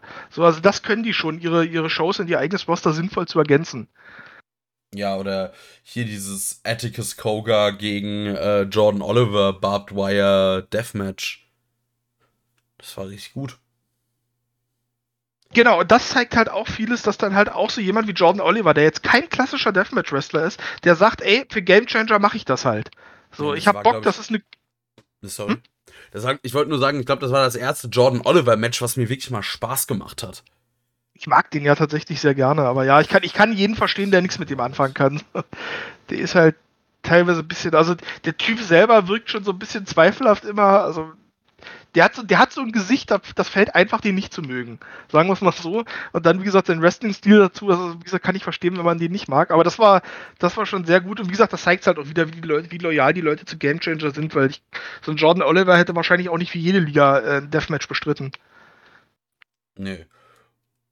Und äh, du hast halt mittlerweile zum Beispiel auch mit den Briscoes äh, wirklich ein also jetzt nicht gerade kleines Tech-Team, was da die Tech-Team-Division gut äh, nochmal aufwertet ganz extrem. Also die Tech Division war wohl wirklich die schwächste Division bei Game Changer und die, die profitieren enorm von den Briscoes. Das, das kann man echt so festhalten. Und die beiden passen da auch gut rein. Das muss man ja. auch sagen. Ich finde es immer noch geil, dass der hier Finisher irgendwie Redneck Boogie heißt. Ja, Mega gut. Also ja, Game Changer kann man echt, also wer da, wer da mal reinschauen möchte, ich glaube, wer das noch nicht gesehen hat, ich glaube, dieses Homecoming Weekend, was wir, was wir hier auch besprochen haben Podcast, ich glaube, das ist so ein, so ein guter Startpunkt, weil da hat man wirklich von allem etwas, was Game Changer ausmacht. Ja.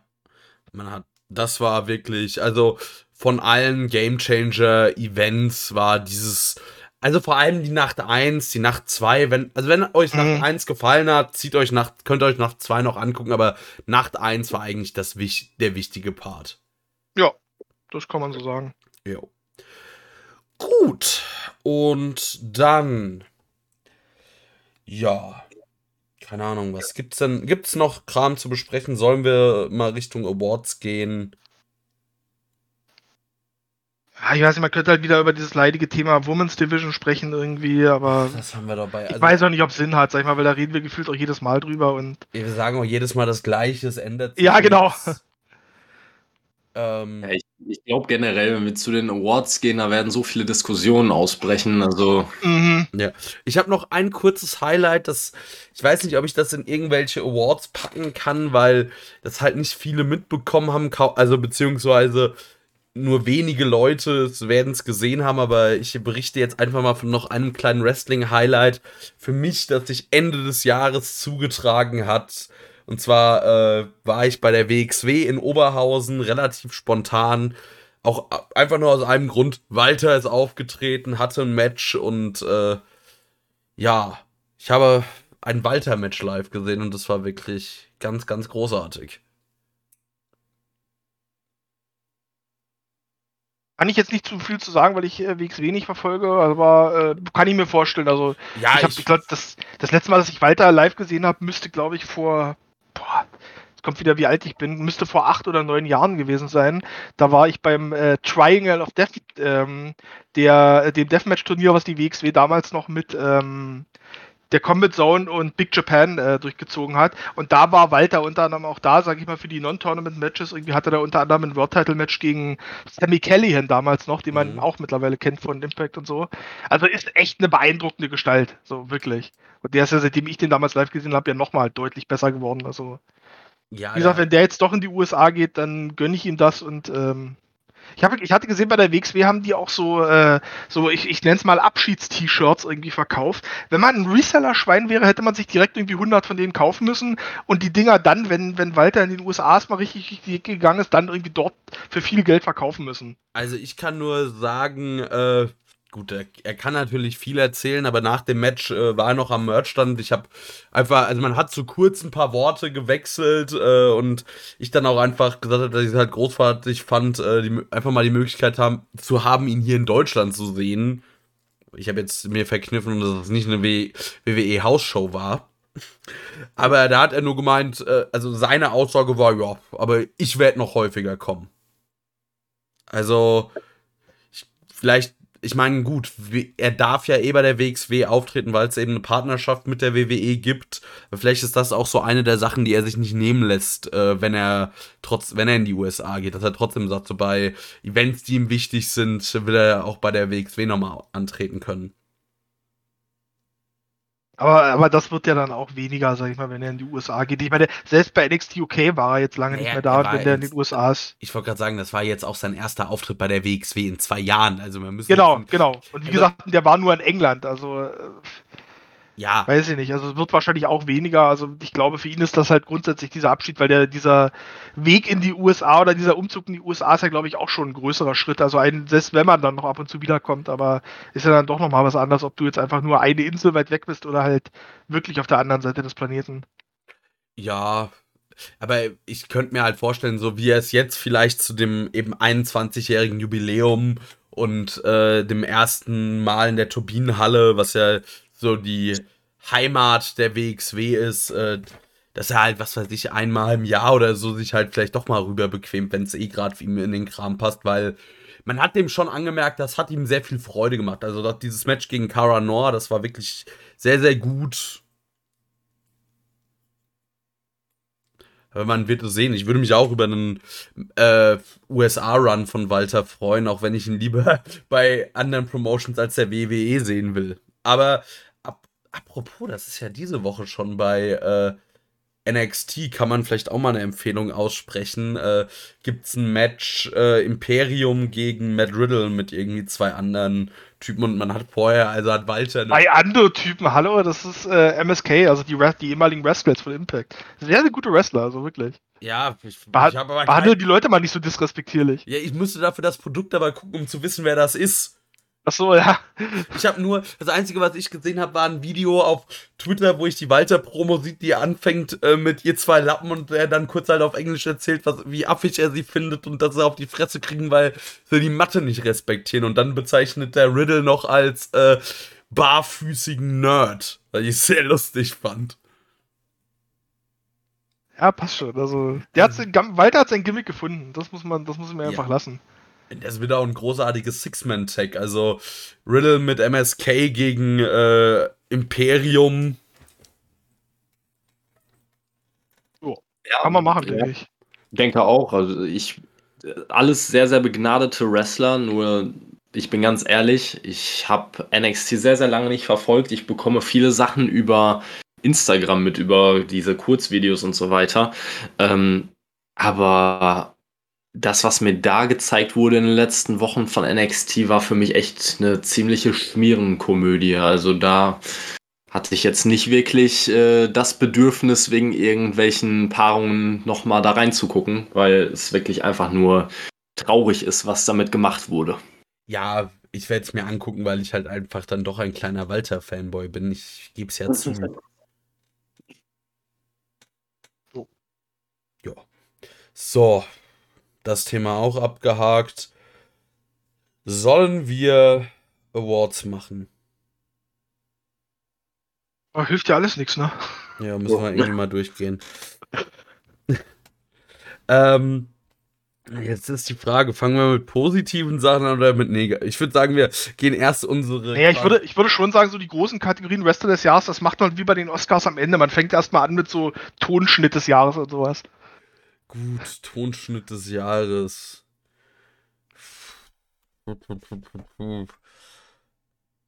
Wäre am Tonschnitt des Jahres könnte man ja zum Beispiel mit irgendwie Theme-Song des Jahres anfangen oder sowas, auch wenn es ein bisschen schwierig ist, weil Ja. einige ja dabei sind, die schon seit ein, zwei Jahren existieren, aber manche sind ja auch neu dazugekommen oder wiederbelebt worden oder wie auch immer. ja. Ja, okay, dann fangen, wir- dann fangen wir doch damit an. Das war, glaube ich, die Kategorie, die wir vorher gar nicht auf der Liste haben, aber Nee. dann machen wir das. ja, Okay, muss das dann aber ein Theme sein, was erst in diesem Jahr gelauncht wurde, oder? kann auch jedes, es kann, so- na, eigentlich kann ja auch jedes Jahr dasselbe Theme, das Theme des Jahres sein. Würde ich auch sagen. Also grundsätzlich muss es kein, kein neues sein, würde ich einfach sagen. Wir hatten die, außerdem haben wir den Award ja noch nie vergeben. Ja, stimmt, das ist ein Punkt, ja. Dann. Ich weiß eh, was Jens nimmt. Nee, nee, glaube ich nicht, dass du weißt, was ich nehme, weil ich weiß, was du nimmst und deswegen nehme ich es nicht. Ja, aber was ist, wenn ich es deshalb schon nicht nehmen wollte? Das ist ein Problem. da müssen wir uns jetzt einigen. So, oder wir, das kriegt dann einfach den Preis äh, auf quasi äh, fürs Lebenswerk krieg, kriegt dieses Theme den dann nochmal gleich. Diese genau. Würdigung. Also, also ja, genau, das ist die All-Time-Würdigung, aber ich nehme jetzt einfach mal als Theme des Jahres, einfach weil ich finde, ähm, das ist die perfekte Synergie zwischen Wrestler und Theme ist. Ähm, also es, es ist ein Song, der es halt schafft, für sich genommen ein guter Song ist zu sein, den ich so auch tatsächlich ähm, ähm, höre, der aber trotzdem auch in Kombination mit dem Wrestler wahnsinnig, wahnsinnig gut funktioniert. Und das ist ähm, von Ricka Face Brings Eternal Refell, das äh, Theme von Darby Allen. Was halt aus meiner Sicht perfekt zu ihm passt, was wie gesagt einfach ein geiler Song ist und äh, ja, das, das möchte ich würdigen mit, mit, dem, mit dem Theme des Jahres. Auch weil man es regelmäßig gehört hat. Ja, großartiger Song, da gehe ich auf jeden Fall. Also das kann man auf jeden Fall nehmen, ist auch einer, einer der besten äh, Entrance-Songs bei AEW, würde ich sagen. Oder Theme-Songs.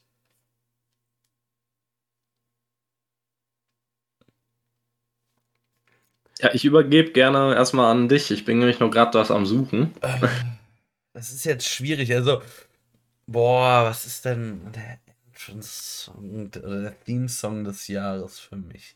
Ich hatte eigentlich darauf mich verlassen, dass noch ähm, Kevin seinen dazwischen bringt. Also, ich bringe jetzt erstmal die Würdigung fürs Lebenswerk. Äh, Jens gibt mir da, denke ich, recht. Äh, da geben wir The All-Time Great for Wom the Beltolls von Metallica, der äh, Theme-Song von Nick Gage. Ein, also ein Song, der großartig ist, den ich auch schon äh, geliebt habe, bevor ich überhaupt Nick Gage als Wrestler kannte. Und der einfach wunderbar funktioniert.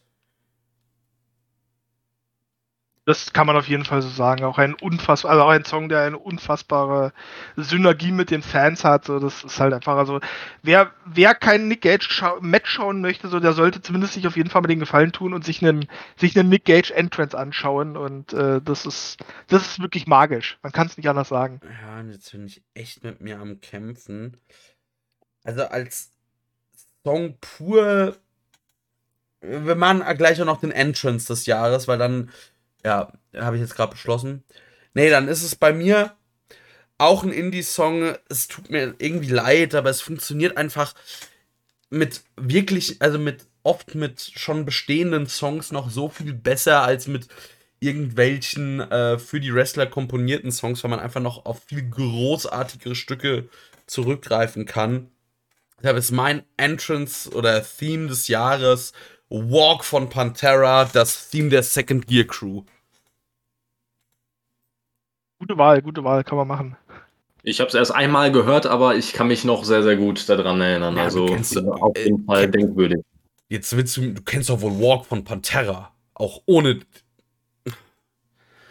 Ich bin jetzt nicht so in der, in der Rock-Richtung unterwegs, deswegen kannte ich den Song tatsächlich vorher nicht. Nee. Für mich, für, für mich, also das ist ein kleiner Punkt, aber für mich kränkelt es daran, dass es halt, dass ich es tatsächlich eher noch verbinde als Theme von Rob Van Dam bei ECW. Weil das hat der eigentlich damals etabliert und die Second Gear Crew hat so ein bisschen, bisschen übernommen von ihm.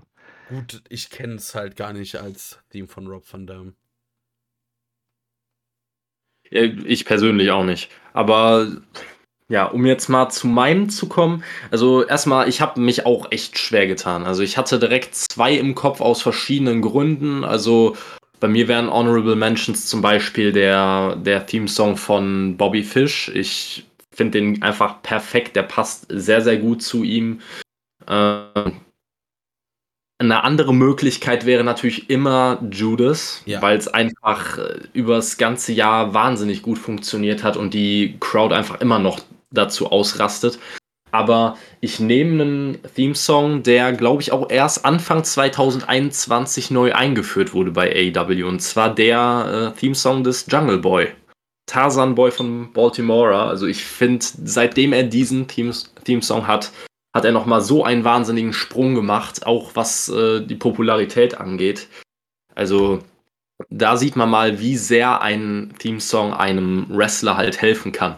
Auf jeden Fall. Also, ein Song, den ich jetzt.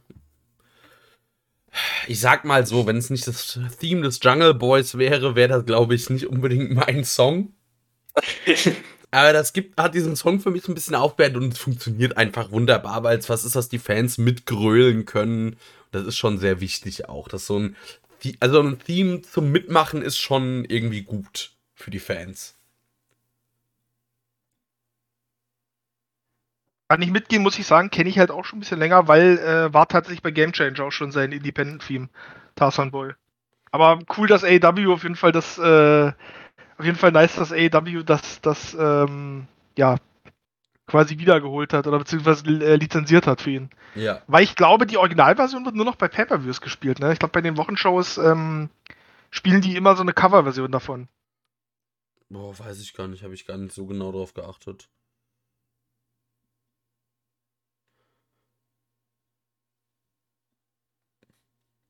Was mich noch interessieren würde, äh, also Kevin und ich sind uns da glaube ich einig, aber ich weiß gar nicht, ob ich mit dir, wir mit dir schon mal drüber gesprochen haben.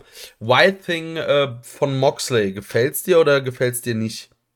Ich mag's sehr, sehr gerne, weil ich finde auch Wild Thing einfach so, also das passt auch inhaltlich wahnsinnig gut zu Moxley und ja, ich weiß nicht, also man könnte natürlich sagen, so das, was er hatte, dieses Unscripted Violence, so Metal passt besser zu ihm grundsätzlich. Aber ich muss sagen, so rein, rein, ähm, ja, so inhaltlich und so, ich finde, also dieser, dieser normale, rotzige Rocksong, der passt wunderbar zu Moxley.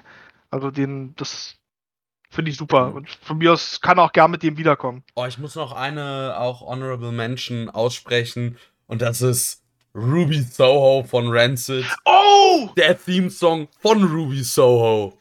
Das muss man einfach auch mal ganz groß nochmal aussprechen. Auch großartig, dass AEW das lizenziert hat, beziehungsweise ich glaube, das hat ja sogar der Sänger von Rancid äh, Ruby Soho angeboten oder mehr oder weniger gesagt, soll das nehmen. Der, der Gitarrist, Der ähm, Lars Gitarrist. Fredrickson, im Podcast, genau. Einfach großartig. Oh, eigentlich müsste die Nummer stimmt. Ruby Soho, das habe ich völlig vergessen.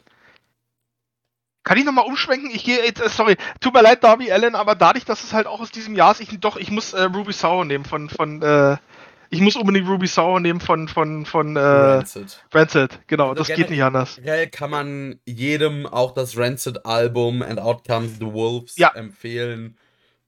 Ein Eines der quintessentiellen Alben des amerikanischen Punk, würde ich sagen. Ja. Ganz, ganz großes Ding. Und ja, wenn wir schon Themes haben, nehmen wir auch ein Entrance des Jahres. Ich will noch eine Honorable, weil- Kevin jetzt Honorable Mentions gemacht hat, ähm, möchte ich als Honorable Mention noch das von äh, Eddie Kingston reinwerfen. Ich finde, das passt. Also, Oh ja. Rap ist jetzt nicht unbedingt mein primäres Genre, so was ich, was ich höre, aber ich finde, das ist ein wirklich guter Song und der passt auch perfekt zu Ja. ihm. Auf jeden Fall. Und kleine Sondererwähnung noch an die ähm, Variation vom Lucha Brothers Theme, welche sie bei, was war das jetzt? War das bei Full Gear jetzt? Die hatten bei, ich glaube bei Full Gear war das jetzt, äh, da hatten sie so eine etwas ähm, orchestralere Version von ihrem Theme gehabt mit einer E-Gitarre drin, die fand ich fantastisch. Ja. Gibt's auch bei YouTube schon. Ich wollte jetzt auch noch irgendwas erwähnen, irgendeinen Song, irgendwas wollte ich noch, verdammt. Zu spät. Äh, gut, dann würde ich sagen, gehen wir jetzt zum Entrance des Jahres. Wen habt ihr? Uh, das wird jetzt ganz, ganz schwierig. Also ich muss selber sagen, ich habe im Jahr 2021 habe ich jetzt zumindest keine Special Entrances im Kopf, wo ich sagen würde, die sind mir so sehr im Gedächtnis geblieben, oder so sehr in Erinnerung geblieben, dass ich, dass ich sage, die waren so überragend, da werde ich mich auch noch in Jahren dran erinnern. Ich glaube, ehrlich gesagt ist AEW da, was das angeht, auch einfach bei weitem nicht auf einem Level mit der WWE. Also das kriegt man einfach nicht hin. Das, äh, oder man hat es immer mal wieder versucht, aber es ist an verschiedenen Sachen gescheitert. Also ich erinnere mich da zum Beispiel an den einen äh, Jericho-Entrance, wo man den Fozzy-Gitarristen dabei hatte, der dann irgendwie das ganze Lied auseinandergenommen hat. Ganz schrecklich. Also, ähm, wenn ich ein Entrance rauspicken sollte, dann bin ich einfach wirklich ganz langweilig und sage der CM Punk Entrance bei All, bei All Out. Bei All Out, nicht, nicht mal sein Debüt-Entrance. Ich weiß nicht, für mich war es einfach nochmal vor diesem Kampf, dieses, äh, dieses Fight-Feel, weiß ich nicht, das war für mich nochmal noch mal besonders. Also, es ist ganz schwer zwischen den beiden zu entscheiden. Ja gut, wenn du, wo du, wo du es jetzt so sagst, ich glaube, der, der Debüt-Entrance, der hat nochmal größere Emotionen ausgelöst. Und ich bin immer noch der Meinung, jetzt ich wieder, was ich sagen wollte. Ja, Cult of Personality, bliblablub. Ich hätte Killswitch Engaged, This Fire Burns zumindest einmal gerne gehört, weil es textlich einfach so gut auch gepasst hätte. Und irgendwie, ich weiß nicht, das ist halt für mich noch eher der CM Punk Theme Song. Ich verbinde diesen Song halt auch mit äh, Money in the Bank 2011 und vielen großen CM Punk Erinnerungen. Ich finde es schade. Aber da, nee, da habe ich auch Dann entfernen wir uns. Was? Da entfernen wir uns ja, voneinander. Da, da habe ich eine absolute Außenseitermeinung, ich weiß. Also wenn CM Punk, dann hätte ich ihn mir gewünscht mit seinem ganz alten Entrance-Team von Ring of Honor, nämlich Misery Kantare von AFI. So, das hätte auch fantastisch gepasst, aber ich mag Kill, also ich, bei mir kommt auch dazu, ich mag Killswitch Engage überhaupt nicht, so deswegen. Das ähm, mag sie halt. Okay, das macht dann, glaube ich, den Unterschied. Ja. Bei mir ist es einfach äh, dadurch bedingt, dass ich kein großer Fan zu der Zeit war, als, äh, als Punk dieses Killswitch Engaged äh, Theme hatte. Also das Fireburns fühle ich einfach deswegen nicht so sehr, weil, weil das die Zeit war, wo CM Punk für mich halt noch nicht so relevant war. Also in der Zeit später, wo er den äh, Cult of Personality Theme übernommen hat und mit dieser gesamten äh, Cena-Fehde und allem drum und dran, das war für mich der CM Punk, bei dem ich wirklich Fan geworden bin. Weil da hatte er noch bei der Cena-Fehde, also wenn wir von 2011 mit der Pipebomb reden, da hatte er noch ähm, das Fire Burns. Ich meine die späteren Zeiten der, der äh, Cena-Fehde. Okay. Also ich meine jetzt wirklich, wo es äh, wo es dann auf diese ganze Zeit äh, hinging mit, äh, mit McMahon und so weiter, wo es dann wirklich mehr gegen Ende dieser Cena-Fehde ging. Da, da war ich wirklich voll, voll drin. Ich muss auch selber zugeben, dass ich davor halt eine, eine lange Phase hatte, wo ich überhaupt kein äh, oder wo ich Wrestling wirklich eine Weile nicht verfolgt hatte, weil ich einfach ähm, nach dem Karriereende oder dem vorläufigen Karriereende, muss man ja inzwischen sagen, von Edge, äh, der einfach mein absoluter Lieblingswrestler war, ähm, war ich einfach ausgebrannt, was das anging. Ne?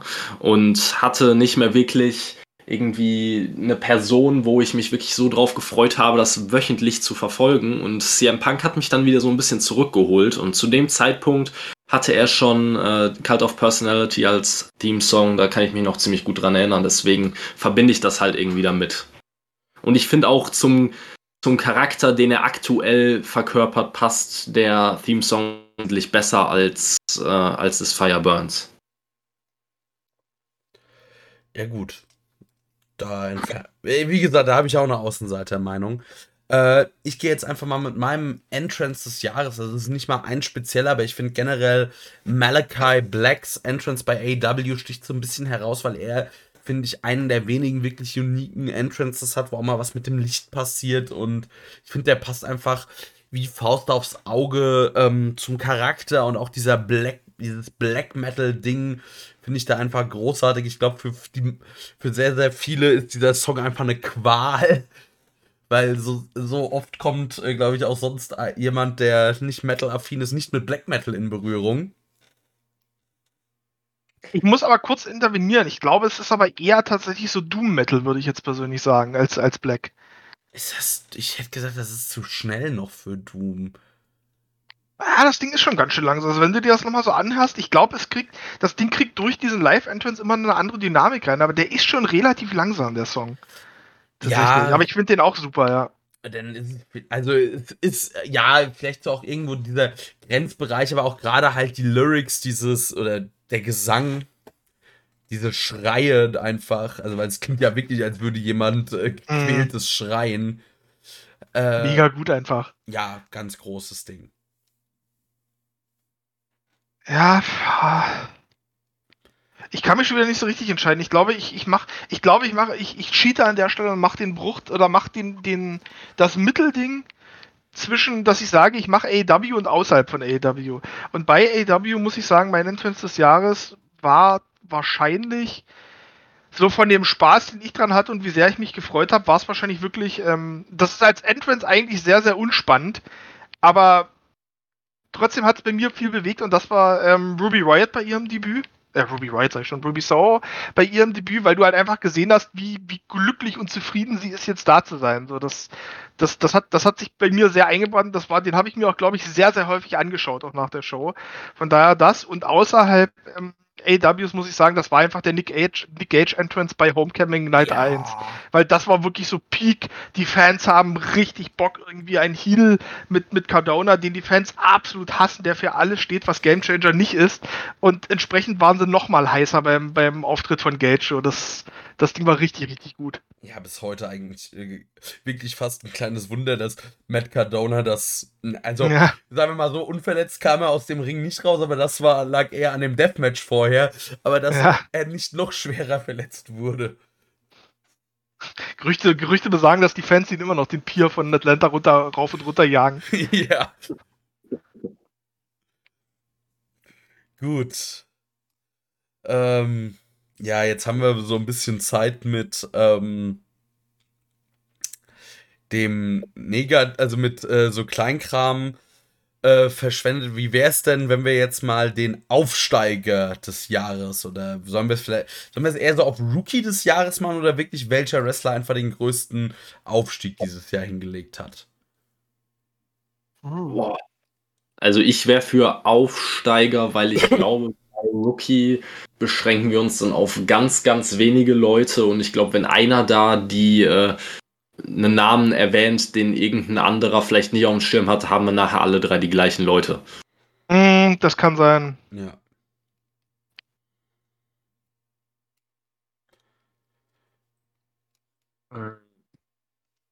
Ich fange mal an, weil ich glaube, ich habe jemanden, den ihr nicht habt, ähm, weil ihr den sicherlich in einer anderen Kategorie haben werdet, wo ich ihn aber nicht nennen kann, aus, aus Gründen.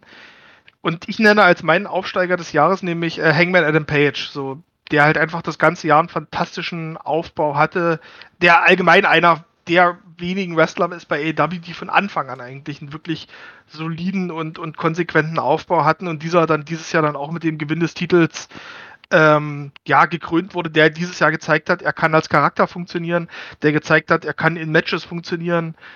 Und ja, ist, ist für mich der Aufsteiger des Jahres. Wie gesagt, ich nenne ihn hier, also wie gesagt, man, ich nenne ihn hier deswegen, weil ich ihn nicht bei Wrestler des Jahres nennen werde. Ja. Das kann ich schon mal vorne wegnehmen.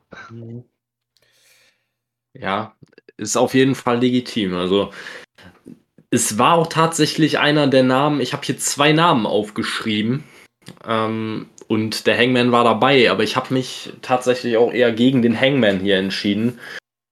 Ähm, weil ich einfach beim Hangman eine Grund, äh, wie soll ich sagen, eine Grundskepsis dabei habe, über die ich ja schon öfter gesprochen habe, ähm, wo ich dann halt lieber erst noch ein bisschen abwarten möchte, ob das jetzt wirklich äh, nachhaltig funktioniert und er wirklich dann auch den, ja, wie soll man sagen, den Rang, den er sich erworben hat über das Jahr, auch halten kann. Ähm, ich würde hier einfach mal den Jungle Boy wieder mal nehmen. Kann sein, dass es hier ist jetzt schon die zweite Kategorie, wo ich ihn nehme. Äh, auch ein bisschen verbunden mit dem Theme-Song. Ich finde einfach, der Jungle Boy war schon 2020 heiß, natürlich. Eigentlich seit Beginn von AEW ist es ein offenes Geheimnis, dass 90% oder mehr der, äh, der Fanbase wissen oder sich zumindest wünschen, dass er irgendwann mal World Champion sein wird.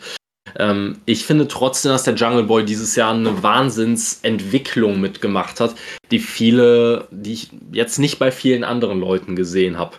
Also auch äh, das Ganze ist dann kulminiert in diesem, in diesem, ja, was war es nochmal, ein Six-Man-Tag-Match oder sowas war es ja, glaube ich, auch irgendwie Tor Tornado-Tag, keine Ahnung. Ja, äh, gegen, ja, ja, gegen die, gegen die Bucks und Adam Cole war es ja, glaube ich, ne? Ja. Ähm, wo, er, wo, er dann, wo man dann auch gemerkt hat, ähm, dass eine, wie soll man sagen, eine erwachsenere Seite des Jungle Boy langsam rauskommt. Diese Charakterentwicklung vom Jungle Boy langsam zum, so dämlich dieser Name auch klingt und ich hoffe, er wird ihn niemals benutzen. Das ist meine, das ist einfach mein äh, kleines Brainchild hier, so Jungle Man oder sowas, ne, das, diese Entwicklung, die sieht man bei ihm ziemlich deutlich und ich finde auch, dass er inzwischen immer, immer mehr auch ins äh, Rampenlicht gestellt wird, noch mehr als vorher schon. Ähm, alleine jetzt schon bei, äh, bei, mir ist es jetzt noch sehr präsent, New, New Year Smash, äh, wo die, äh, ja, die Lucha Brothers quasi gesagt haben, ähm, dass Christian quasi zur, äh, zur Vergangenheit gehört und der Jungle Boy ja die Zukunft ist und er deswegen äh, Christian quasi loswerden sollte und so weiter. Das ist, ich finde, diese gesamte Entwicklung, die sich natürlich, die auch immer mal wieder ein bisschen unterbrochen wurde, weil der Jungle Boy nicht pausenlos in geilen Fädenprogrammen war, die war einfach da und ich finde auch, dass der Jungle Boy auch noch mal im Ring mehr gereift ist, eine höhere Intensität an den Tag legt und so weiter. Also das ist für mich deswegen der Aufsteiger des Jahres. Ja, kann ich mitgehen. Ich habe eigentlich. Ah, ich habe zwei bis drei. Also ich habe.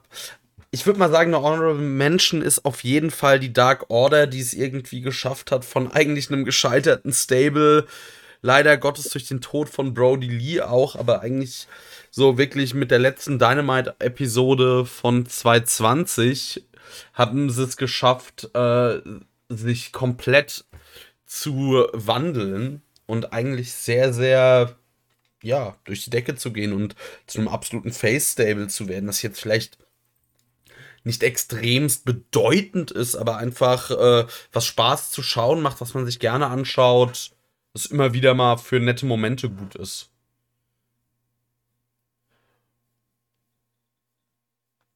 Kann man, glaube ich, alles verargumentieren. So. Ja, und dann meine, ich habe eine Aufsteigerin, tatsächlich.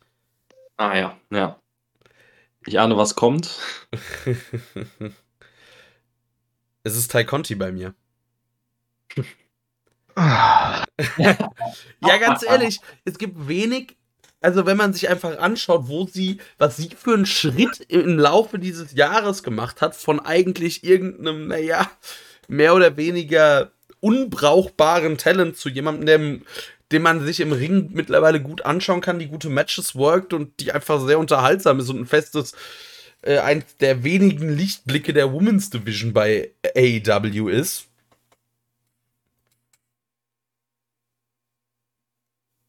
Ja, also äh, ich, ich gehe da halt auch mit. Also ich, ich habe ja sowieso keine Abneigung gegen, gegen Tai Conti. Ich finde, Tai Conti auch sehr, sehr stark und sie hat sich meiner Meinung nach im Ring deutlich verbessert über das gesamte Jahr 2021. Wenn du mir Mitte, Mitte, Ende 2020 ein Tai Conti-Match gezeigt hättest und das quasi übereinander legst mit, mit einem ihrer letzten Matches, dann äh, hätte ich zweimal geguckt, äh, ob es dieselbe Person ist.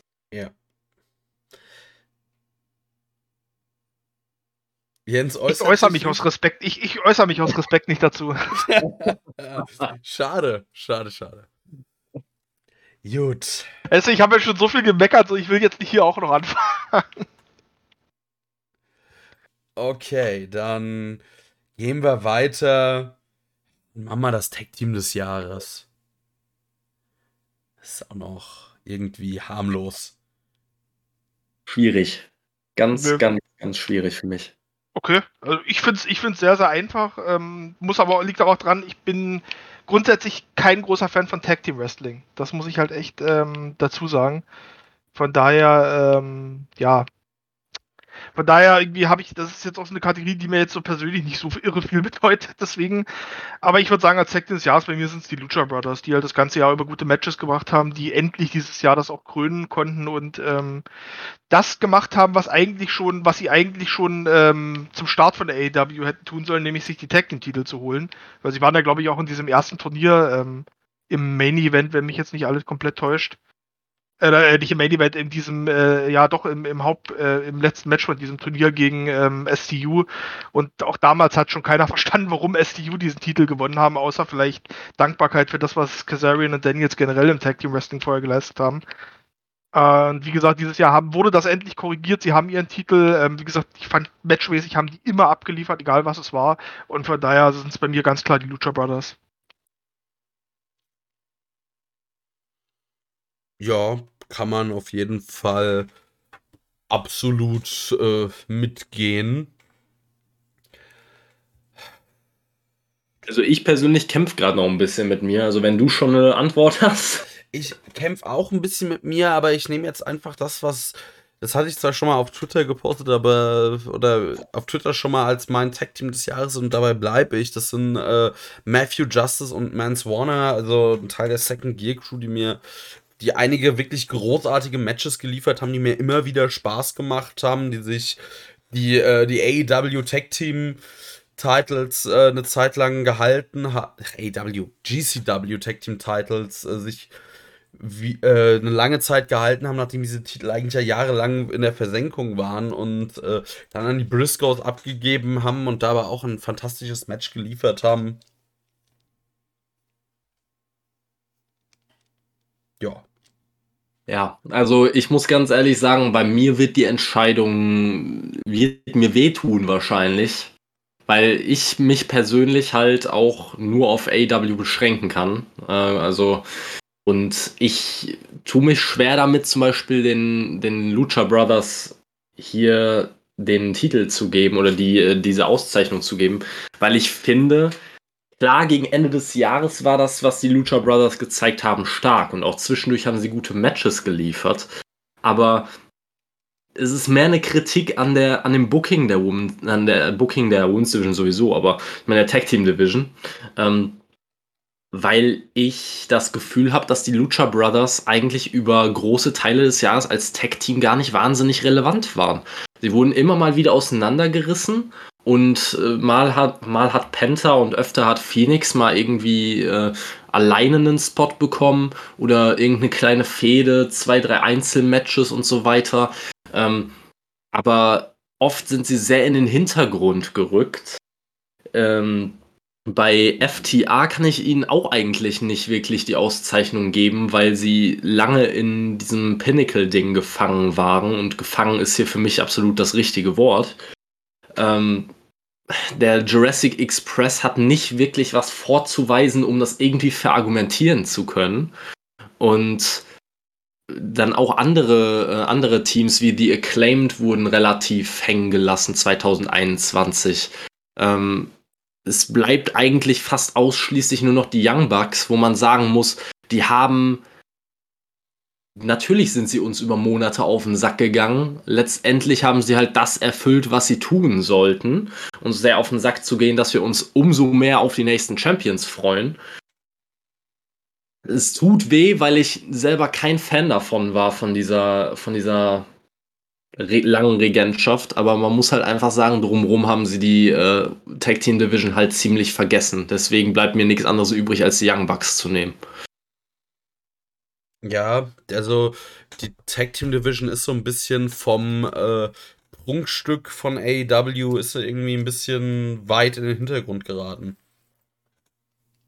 Ja, muss man leider wirklich so sagen. Also 2020 haben wir noch darüber gesprochen, dass, äh, dass die Tag Team Division wahrscheinlich die beste der Welt ist und inzwischen muss man, äh, muss man wirklich sagen, ich bin mir da gar nicht mal so sicher, weil es ist halt jedes Mal das Gleiche. Man kriegt irgendwie wieder, wie, wie wir vorhin schon angesprochen haben, wie glaube ich auch Jens gesagt hat, so eine innerhalb von ein paar Wochen dahingeschusterte Mini-Fehde, die dann kurz abgeschlossen wird und dann kommt die nächste sodass jedes Tag-Team mal irgendwie an der Reihe ist, auch wenn es irgendwie gar nicht so richtig passend erscheint. Ja. So. Ich würde sagen, bevor wir jetzt zu den wirklich wichtigen Kategorien äh, der, also im positiven Sinne gehen, würde ich sagen, sollen wir nicht wie bei der, sollen wir nicht äh, quasi unsere goldenen Himbeeren kurz äh, durchackern? Warum nicht? ja, komm, bevor wir zum, zum Finale kommen, dann. Ich glaube, das passt gut, jetzt nochmal so einen kleinen Downer zu haben vorher. Ja. Also, fangen wir an äh, mit dem, also so dem größten, der größten, dem schlechtesten Match des Jahres, das wir uns angesehen haben, vielleicht. Also, wenn uns da irgendwas prominent in äh, Erinnerungen bleibt, was einfach einen extrem enttäuscht hat, Ja.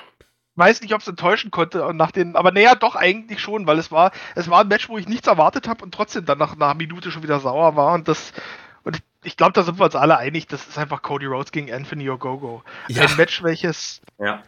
ein Match, welches wrestlerisch unterwältigend war, und da, da mache ich nicht mal einen Vorwurf, weil Anthony Ogogo ist ein Rookie, wo das, die muss man die Zeit geben, das ist wie Jake Cargill, aber auch ein Match, welches im Booking absolut fürchterlich war. Das fing an mit diesem schrecklichen, dass es vor dem Match irgendwie nochmal diese komische, ja, diese komische Video gab, was so die, die amerikanischen Truppen irgendwie gehypt hat und Unabhängigkeitstag und bla und blub, um nochmal allen, dem letzten Idioten klarzumachen, Cody ist der Amerikaner, die feuert die an.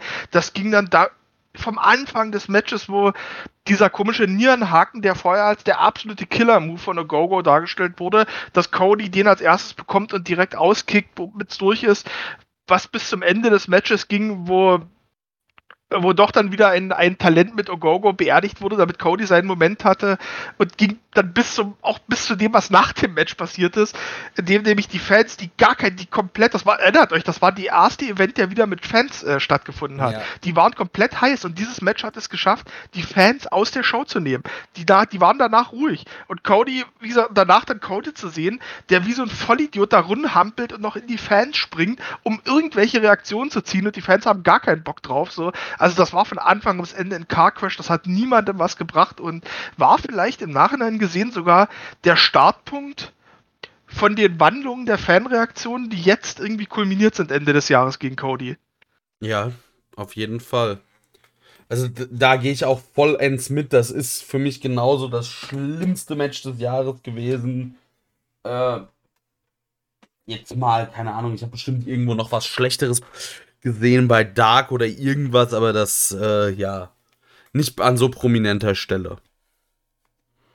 Also ich sag's mal so, es gab bestimmt wrestlerisch noch schlechtere Matches, wenn du lange suchst und vor allem in, äh, bei Dark, Dark Elevation oder was weiß ich was, dann alles Mögliche dir angucken würdest.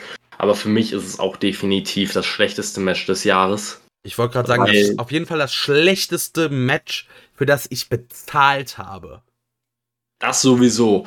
Ähm, ich finde einfach, diese, diese gesamte Fehde, dieser gesamte Aufbau hat halt ins Nichts geführt. Also im Nachhinein muss man ja auch sagen, Anthony Ogogo war einfach noch nicht weit genug für dieses Match überhaupt. Dass er das Match dann am Ende verloren hat, in der, in der Retrospektive würde ich sagen, war gar nicht mal so tragisch, weil er scheinbar halt wirklich einfach er war noch nicht ready, er war noch nicht so weit und er hat ja jetzt, glaube ich, auch inzwischen viel wieder mit irgendwelchen gesundheitlichen Problemen zu kämpfen.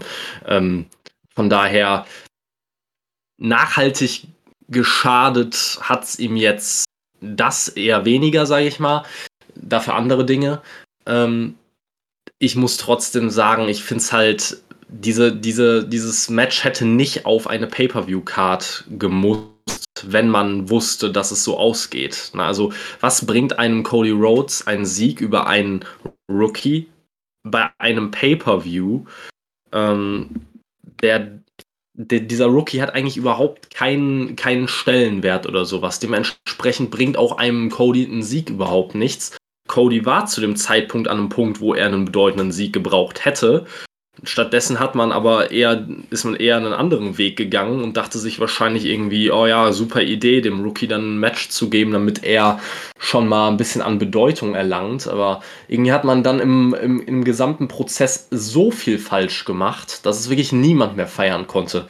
Diese ganze Patriotismus-Kacke hat ich weiß nicht, ob es irgendjemanden in der ganzen Arena gab, der das geil fand, aber selbst wenn das in, in Amerika, wenn das in den USA in, bei einer Wrestling-Show nicht funktioniert und die Leute den scheinbaren Patrioten ausbuhen, dann weißt du halt, wie viel du falsch gemacht hast.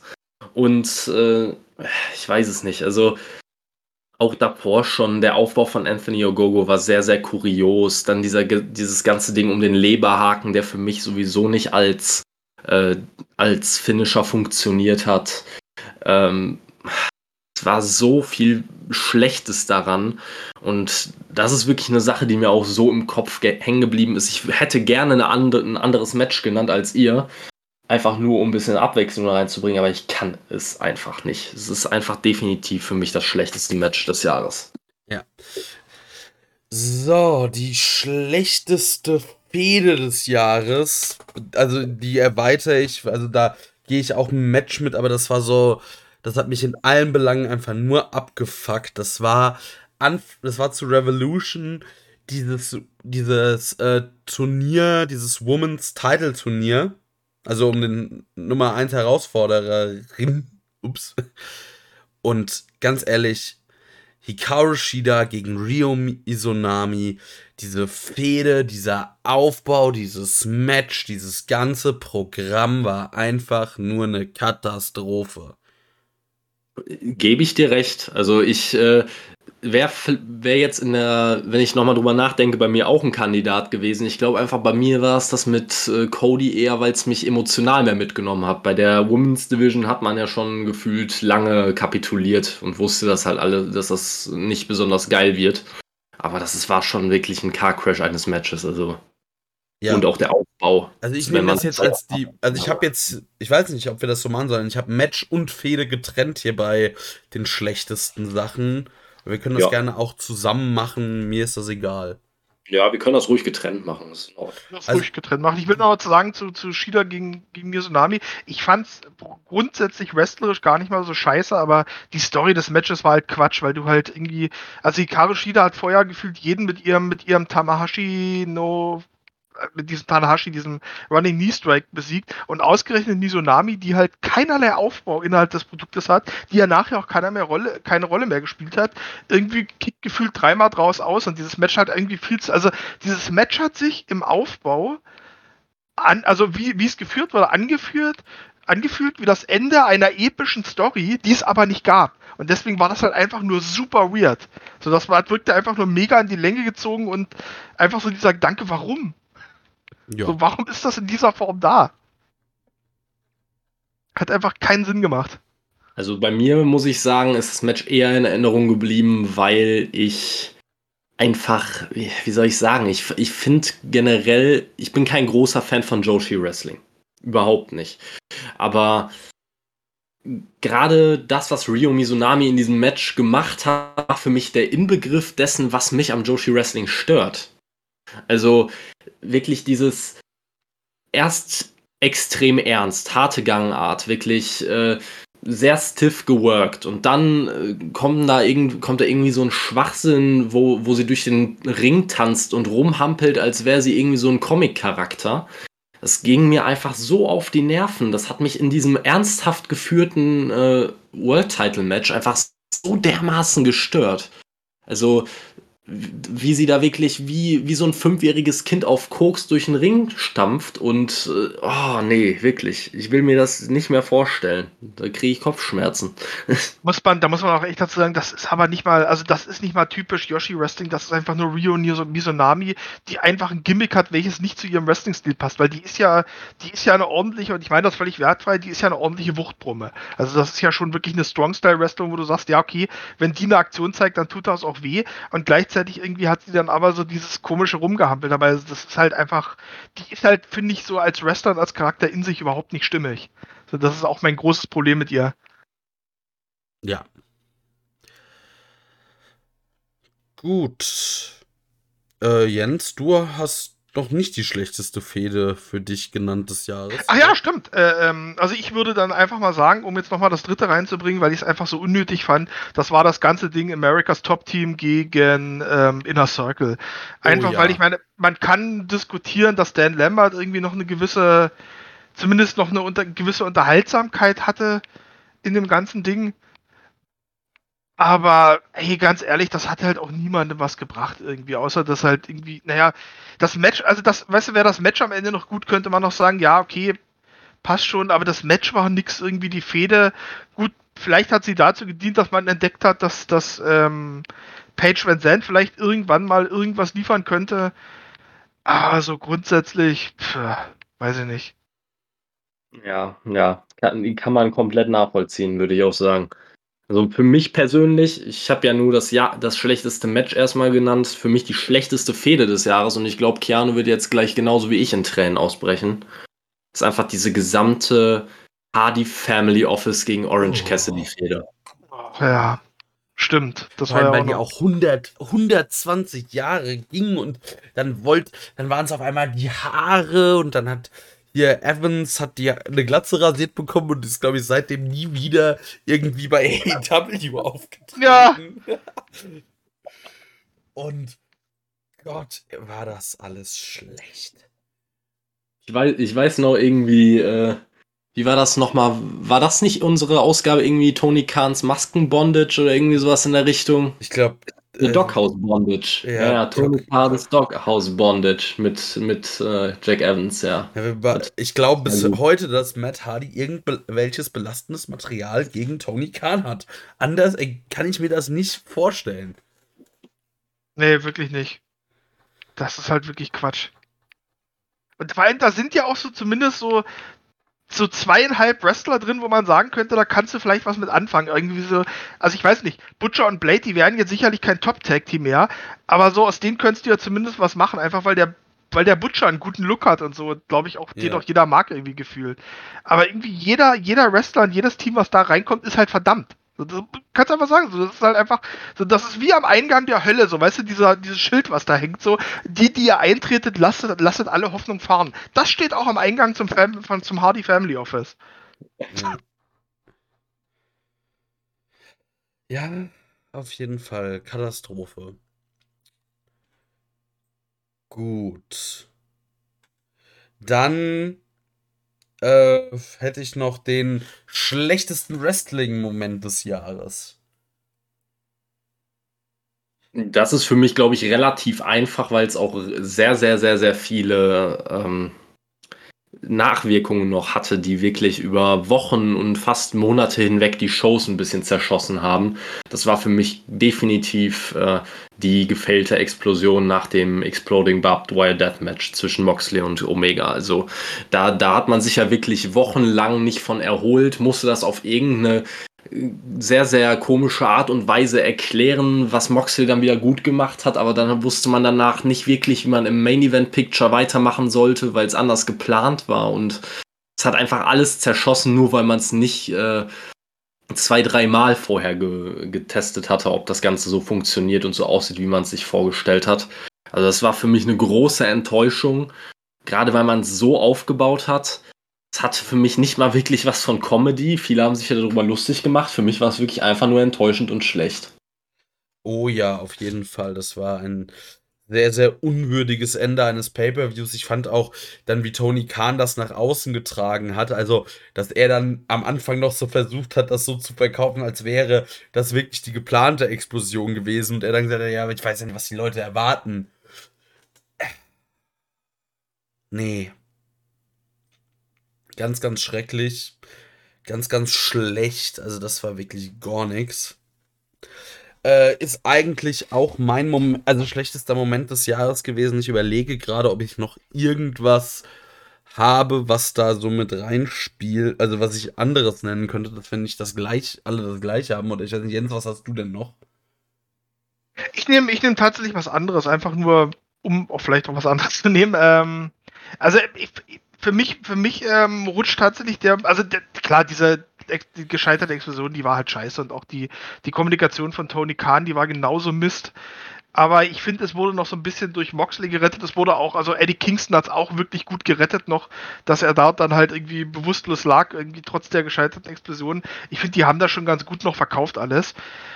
Für mich mein schlechtester Moment, vielleicht weil es auch noch so aktuell ist und weil ich es halt wirklich eine, eine, ein Promo-Duell fand, welches einfach nur zum Fremdschämen war. Das war einfach das Promo-Duell zwischen Dan Lambert und, ähm, na, und Brandy Rhodes jetzt beim letzten, ich weiß nicht, ob es Dynamite oder Rampage war, das, Das was ich einfach fürchterlich fand. Ich habe es nicht mal gesehen. Ja, Spaß dir, außer du willst es auch noch mal mit reinnehmen, aber das war wirklich ganz, ganz schlimm irgendwie. Diese so billige, so billige Schüsse irgendwie. Brandy kommt raus und sagt, oh, du bist nichts weiter als ein da irgendwie möchte gern Paul Heyman, wo ich denke, auch lasst doch die WWE verweisen, so ihr macht euch kleiner. Und dann antwortet noch Dan Lambert mit, ja, ich habe immer, ich habe immer Jim Cornette bevorzugt. Denkst dir so, oh, ist das unangenehm alles, ey, bitte lasst es sein und wirklich bitte lasst Brandy Rhodes aus dem Produkt raus. Die hat sowieso keinerlei Berechtigung, irgendwas, es tut mir leid, mit Wrestling zu machen, grundsätzlich. Also einfach super scheiße, hat niemandem was gebracht und du hast auch bei den, an den Fanreaktionen gemerkt, dass auch absolut niemand das sehen wollte. Mhm. Das war einfach nur, einfach nur unnötiger Quatsch. Oh, ich muss noch äh, generell alles mit Scorpio Sky und diesem Face of the Revolution Leiter Match, Oh. wo er dann irgendwie diesen Brass Ring da abhängt. Dann, dann, also es ist schon bitter, du ziehst so ein Match auf, äh, um dann für ein TNT-Title-Match. Und dann hast du halt wirklich gar keine Idee. Gibt's das Scorpio Sky, der äh, charakterloseste Rest Heel in deinem äh, ganzen Roster. Oh Gott, fürchterlich. Ich, ich muss auch ehrlich sagen, bei Scorpio Sky bin ich immer mehr, also nicht in der Hinsicht hin und her gerissen, dass ich ihn einfach nicht mag, aber ich, ich bin in- inzwischen so an dem Punkt, wo ich mir denke, vielleicht ist er als Heel gar nicht so falsch aufgehoben, weil ich am Anfang gedacht habe, okay, ich fühle das gar nicht, ich verstehe es nicht, ich mag es nicht, aber inzwischen muss ich echt sagen, ich weiß nicht, ob ich den jemals nochmal als Face feiern könnte. Also, er hat für mich, ohne dass er irgendwas macht, nur durch seine reine Anwesenheit so dermaßen hohen Go-Away-Heat, ohne dass er irgendetwas macht, wo, wo man eigentlich argumentieren könnte, okay, das ist nervig. Nein, er ist einfach nur da und das ist schon für mich nervig genug. Also, das Und, ist und, einfach. und, und, und das ist vor allem noch schlimmer geworden, dadurch, dass er Ethan Page mit runterzieht einfach. Ja, im Prinzip. Und da muss man schon sagen, okay, er kriegt halt irgendwie Heat, vielleicht nicht die, die Art von Heat, die man sich so vorstellt, aber ob das jemals nochmal auf eine andere Art und Weise funktionieren wird, I, äh, ja, I doubt it, sag ich mal. Aber ähm, grundsätzlich noch zu dem, was Jens gerade eben gesagt hat, mit dem Promo-Duell zwischen äh, Brandy Rhodes und, und Dan Lambert. Da, ich habe das ja vor kurzem erst geguckt, ne, weil ich ja da wieder eingestiegen bin. Aber ich war so hin und her gerissen währenddessen, weil ich mir gedacht habe, okay, an sich ist es halt sehr, sehr cringe irgendwie, weil es ist irgendwie ein Promoduell zwischen einer Frau und einem Mann mittleren Alters, die sich gegenseitig verprügeln wollen, es dann doch nicht machen. Äh, Es ist irgendwie so richtig, richtig weird. Dann zusätzlich noch, dass man, dass Brandy Rhodes sowieso Go-Away-Heat hat, so ungefähr bei jedem, den ich kenne. Und äh, ähm, trotzdem muss ich sagen, die Lines, die sie hatte und die Lines, die er hatte, beide hatten einen Funken Wahrheit da drin, was mich dann immer so ein bisschen zum Schmunzeln gebracht hat, weil ich mir gedacht habe, ja, Unrecht haben sie nicht unbedingt. Es war dann deswegen so, als schlechtester Moment des Jahres wird es bei mir nicht durchgehen, bei weitem nicht. Weil ich, glaube ich, alleine schon schlechtere Brandy Rhodes-Momente in diesem Jahr hätte, aber Obwohl, wir hatten ja relativ wenig Brandy Rhodes aufgrund ihrer Schwangerschaft. Die, vielleicht so, also Brandy Rhodes sollte öfter schwanger sein. Das ist auf jeden Fall gut. Ich wollte es gerade sagen, also du, du hast jetzt gesagt, wir hatten relativ wenige Brandy Rhodes-Momente. Für meinen Geschmack waren es trotzdem noch zu viele. Jeder Brandy Rhodes. Ein, ich wollte gerade sagen, einer ist zu viel, so deswegen. Alles, was größer als null ist und äh, jetzt im Bereich der, re der reellen Zahlen, alles, was wirklich größer als null ist, ist zu viel. Auch nur ein Brandy Rhodes Foto auf einem Fanplakat ist schon zu viel Brandy Rhodes. Und die echte sowieso, also. Aber ich finde es auch schon bezeichnend, wie oft wir halt hier Scorpio Sky und Ethan Page äh, mit drin haben. Also Ethan Page hatte noch mal einen kurzen Ausriss nach oben, die Fehde mit Darby Allen und dieses Coffin-Match, das war ja echt ganz gut. Aber das. Ja. Aber der hat wirklich, also Scorpio Sky, das ist ein Bremsklotz am Bein, meine Fresse. Ja, man merkt es halt traurigerweise immer wieder, dass äh, Ethan Page eigentlich zu mehr bestimmt wäre. Aber da kommen wir wieder zu einem Ende. Also, ich werde das wahrscheinlich in, äh, noch bis zum Ende hier dieser Ausgabe, werde ich das wahrscheinlich immer und immer und immer wieder wiederholen. Aber Ethan Page, ein weiteres Opfer von 15.000 Neuverpflichtungen, die einfach schon vorher einen größeren Hype erzeugt haben als er und deswegen einfach äh, Obwohl, ja, als billig Go-Away-Heat-Heel eingesetzt wird. Obwohl Ethan Page eigentlich noch, der war, der, das war ja zu der Zeit, ähm, bei Revolution ist Christian debütiert, ne? Ja, müsste. Ja, ich meine schon.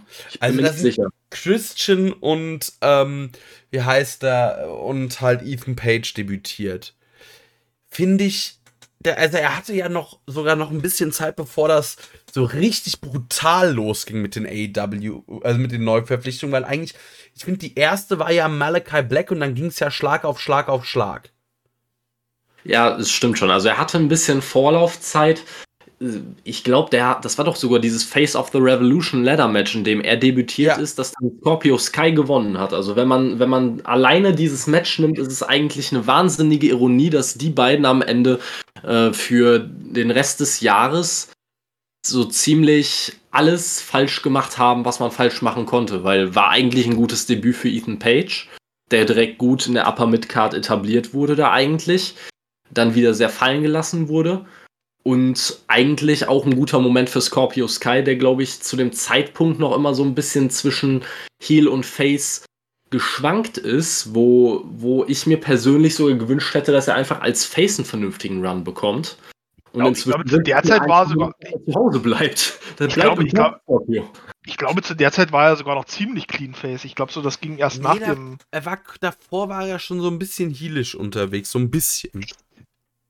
Ja, ich meine auch. Da gab es langsam, glaube ich, einzelne Videopackages, wo er dann auch irgendwie gesagt hat, dass ihn äh, so dieses Face-Dasein und immer der Good Guy sein nicht wirklich weitergebracht hat und dass er jetzt irgendwie alles tun möchte, um, um Erfolg zu haben, so in der Richtung. Hat rückblickend nicht so gut funktioniert.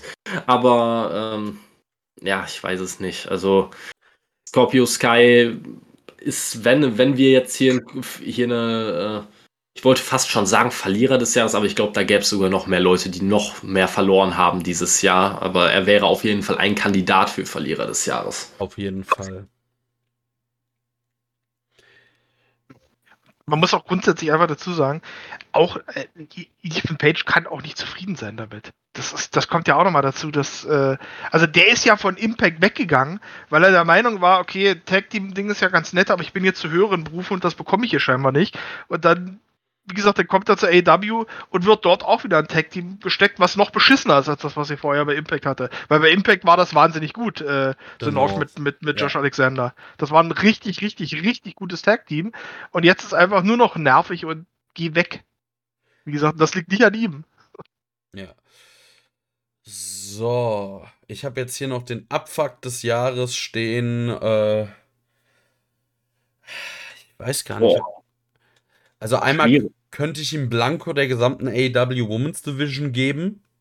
Ja. Das wäre sehr, sehr simpel und voll verdient, aber da will ich jetzt, ich will da gar nicht mehr drüber reden, das haben wir oft und lang genug gemacht. Den Abfuck des Jahres. Das Hardy Family Office hat, gab's auch schon. Uh, ist gar nicht so einfach. Ich habe mir jetzt schon sehr viel von der Seele geredet.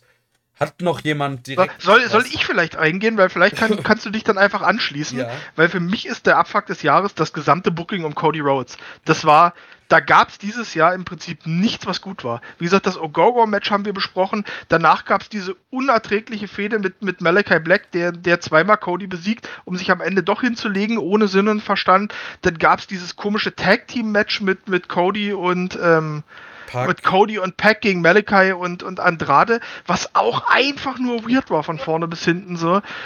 Und dann zum Ende kriegst du ihn nochmal irgendwie in den, in den Rachen geschoben als Champion, den auch keiner sehen will. Gut, jetzt kann man natürlich sagen, oh, das ist jetzt smart, weil das ist ja jetzt gewollt, dass, dass Cody die Leute abfuckt. Aber sorry, das ist doch, tust doch auch deinem Produkt keinen Gefallen, wenn du sagst, ja, ich mache jetzt was, weil ich weiß, dass alles hassen. Und die hassen es aber nicht so respektvoll, weil man sagt, oh, das ist eine wahnsinnig gute Heal-Geschichte. Weißt du, das, das ist nicht Cardona bei, bei Game Changer, sondern das ist halt wirklich so reines X-Pack-Ding. So, nein, ich will den Wrestler in der Form nicht mehr sehen und jetzt gebt ihr ihm sogar noch einen Titel und lasst ihm den Titel auch noch jemanden abnehmen, der relativ beliebt ist mit Sammy Guevara. Also ich fand das, wie gesagt, das war alles scheiße, von vorne bis hinten. Ja. Kevin, hast du noch was? Ich, ich würde mich da sogar anschließen mit dem Cody Booking, nur aus einer anderen Perspektive, weil ich persönlich als jemand, der keine Abneigung gegen Cody hatte, äh, eigentlich noch nie und der ihn eigentlich, der eigentlich ein großer Fan war, ich bin einfach abgefuckt und enttäuscht von dem Booking das ganze Jahr über, weil es einfach nirgendwo Hand und Fuß hatte. Also ich hatte von Anfang an von AEW hatte ich eigentlich immer das Gefühl, dass man mit Cody einen klaren Plan verfolgt. Und mit dieser ganzen Stipulation mit MJF, dass er nicht mehr um den World Title antreten darf, hatte ich eigentlich so ein bisschen die leise Hoffnung, dass man ihn so ein bisschen zu Captain Midcard macht. Dass man ihm quasi das, äh, das was man jetzt indirekt macht, indem man ihm jetzt zum dritten Mal den TNT-Titel gegeben hat, ähm, hätte man halt ganz anders machen müssen in meinen Augen. Also ich finde es zum Beispiel komplett falsch, dass, äh, dass er hier irgendwie der, der Anfangsaufbaugegner von jedem heißen Scheiß ist, weil da kannst du am Ende nur, äh, nur Go-Away-Heat ziehen. Ne? Also ich finde es grundsätzlich die falsche Idee, dass man aus ihm eine, Erfolg, eine erfolgreichere Version von Dolph Ziggler macht. Dass er immer die erste, die erste Fehde irgendeines Aufsteigers ist oder eine Neuverpflichtung nur dass er hin und wieder auch tatsächlich mal ein Match gewinnt. Ne? Also das ist für mich eher, eher problematisch und es hat sich über das ganze Jahr gezogen, dass da sehr, sehr viele fragwürdige Entscheidungen getroffen wurden und auch eigentlich über das ganze Jahr hinweg keine einzige interessante Feder aufgebaut wurde. Wobei immer mal wieder gute, gute Promos äh, von Cody dabei waren, weil er einfach am Mic wirklich gut ist. Aber es ist einfach von vorne bis hinten arschlangweiliges Booking gewesen, das am Ende sogar noch einigen Neuverpflichtungen oder aufstrebenden Talenten geschadet hat. Cody aber auf der anderen Seite nicht mal wirklich geholfen hat. Also äh, selbst wenn da immer irgendwie von Ego-Booking und so weiter gesprochen wird, äh, viele Sachen waren Ego-Booking. Aber wenn man es so sieht, hat Cody übers ganze Jahr gesehen an Stellenwert überhaupt nichts gewonnen. Eher tatsächlich sogar verloren. Deutlich verloren, würde ich sogar sagen. Deswegen ähm, ist das für mich einfach eine Riesenenttäuschung und ein ziemlicher Abfuck. Es, äh, diese ganze Homelander-Geschichte quasi, die, der äh, ehemalige Superheld, der äh, langsam aber sicher ins äh, Böse abdriftet, es aber nicht merkt oder so eine Richtung so ein bisschen äh, realitätsfern ist ist eine schöne Geschichte, wenn man, wenn man seine Crowd halt noch mehr abfacken will, so nach dem, frei nach dem Motto, ihr habt ja jetzt schon keinen Kenny Omega und, und äh, Young Bucks mehr als Champion, also brauchen wir irgendwas anderes, was euch ordentlich nerven könnte. Aber ich hätte lieber einfach mal wieder eine vernünftige Fehde, eine vernünftige Storyline, die dann auch in einem richtig geilen Match endet, weil wenn ich an die Anfänge von AEW zurückdenke, gab es da einige Sachen mit Cody, aber im gesamten Jahr 2021 fällt mir da gar nichts ein. Ja. Und vor allem muss ich auch sagen, finde ich, oder fand ich lange Zeit eigentlich schön, dass AEW noch was anderes hatte, als nur auf Heat zu gehen, weil das ja eigentlich so das liebste WWE-Instrumentarium ist. Im Zweifel fucken wir einfach die Fans ab und ziehen irgendwie Heat. Ich meine, seien, seien wir mal ehrlich, ne? wenn du gerade WWE ins, äh, ins Spiel bringst, das, was man jetzt gerade macht, ist ja äh, dieses ganze, Cody hat jetzt, glaube ich, gerade ein neues äh, T-Shirt bekommen. Da steht drauf hier, hier so drei Boxen, die man ankreuzen kann. Einmal hier Babyface, Heel und Winner und dann ist Winner angekreuzt, so eine Richtung. Das, äh, das erinnert doch extrem an Roman Reigns. Ja, I'm not a good guy, I'm not a bad guy, I'm the guy. Ähm, nur, dass es halt in dem Fall sogar gewollt ist, dass die Fans das abfuckt, ja. im Gegensatz zu dem WWE-Ding damals. Es ist nur trotzdem einfach, also es ist schon eine billige Tour, muss man einfach sagen. Aber da hat leider, das leider hat sich durch das ganze Jahr gezogen. Da hat AEW nicht nur bei Cody, sondern bei ganz vielen Leuten einfach immer wieder dran festgehalten, dass man auf die Art und Weise eine Smart Mark Crowd halt ordentlich provozieren kann. Ja. So, dann würde ich sagen, haben wir jetzt aber auch mal genug Negatives von uns gelassen oder gibt es noch was, weil sonst würde ich zu dem nochmal zu den positiven Sachen überleiten.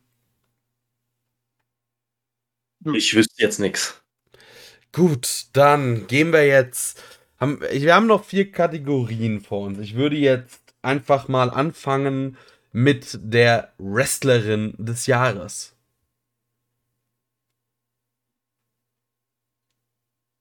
Ja, ich weiß jetzt nicht, ob irgendwer von uns möchte den Elefant im Raum aussprechen oder sollen wir es alle drei auf drei gleichzeitig machen? Ich weiß es nicht. Also ich frage mal anders: Hat jemand jemand anderen als Britt Baker? Im, im AEW-Kosmos definitiv nicht. Im gesamten Wrestling-Kosmos hast du da jemand anderen? Ja, weil das jetzt auch wieder so ein bisschen so, das, weil das ist natürlich wieder so, so ein Outsider-Pick von mir ist, wo ich sage, weil El- sie mir einfach wahnsinnig viel Spaß gemacht hat, Ellie aber ich Catch. würde dann. Was? Ellie Catch? Nee, nee, nee, auf gar keinen Fall. Äh, Ellie Catch finde ich. Also ich finde Ellie Catch cool, aber nee. Aber für mich wäre es äh, Mio Yamashita von Tokyo Yoshi Pro Wrestling, die halt einfach, ähm, wie gesagt, aus meiner Sicht äh, die besten Kicks im Wrestling hat und eine unfassbar geile, stiffe Wrestlerin, die ähm, auch dieses Jahr wieder den Titel der, der Liga gewonnen hat und den echt lange, lange gehalten, also immer noch hält, auch bis heute. Ähm, ja, kann ich jedem nur mal empfehlen, der Bock hat auf so einen sehr stiffen MMA-lastigen Wrestling-Stil, sich mal ein Match von Mio Yamashita reinzuziehen. Die ist fantastisch, die Frau. Die würde ich, die würde ich auch echt gerne mal in den USA sehen, weil ich glaube, die kommt auch trotz Japanerin und trotz Sprachbarriere, ich glaube, das versteht jeder, was die macht und sagt, alles klar, die ist nur hier, um Fressen zu polieren, so da, da sehe ich mich. Aber ja, ey, da mäßig natürlich Britt Baker, da kommst du gar nicht drum herum. Ja. So, einer der wenigen Lichtblicke im, äh, in der AW Women's Division am Mike, unglaublich gut. Äh, der größte Star dieser Division. Ich finde auch, also mir wird in-ring-mäßig zu sehr auf ihr rumgehackt. Ich finde, sie ist jetzt keine, sie ist keine Best Bout Machine, aber sie ist auch, sie ist auch keine Hikaru Shida.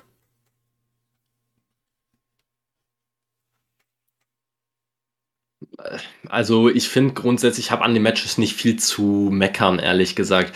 Also ich, äh, ich bin auch immer der Meinung, dass, oder beziehungsweise dass diese Matches, die sie liefert, die, sie baut oft eine gute Match-Storyline in diese Matches ein.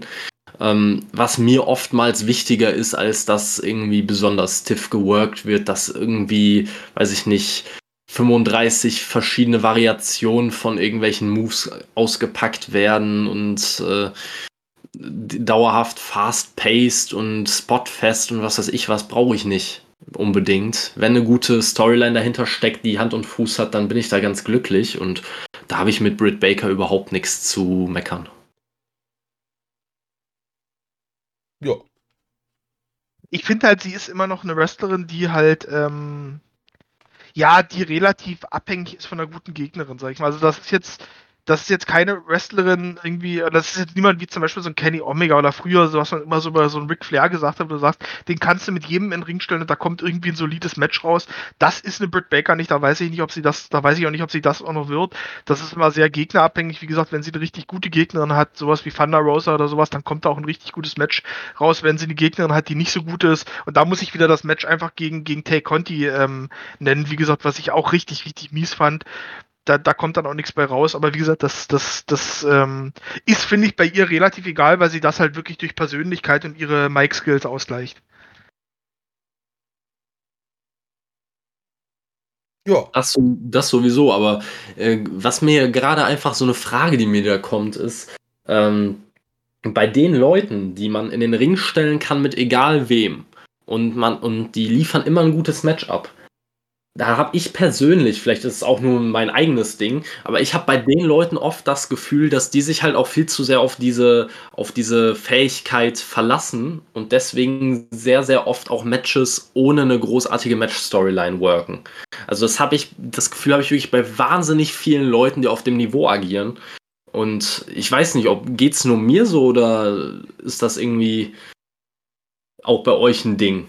Kommt vielleicht ein bisschen auf den Wrestler an, weil ich finde zum Ja. Beispiel, äh, wer das nicht hat, ist, ich nenne ihn mal wieder Walter. Den, also da haben die Matches auch eine immer eigentlich eine Story.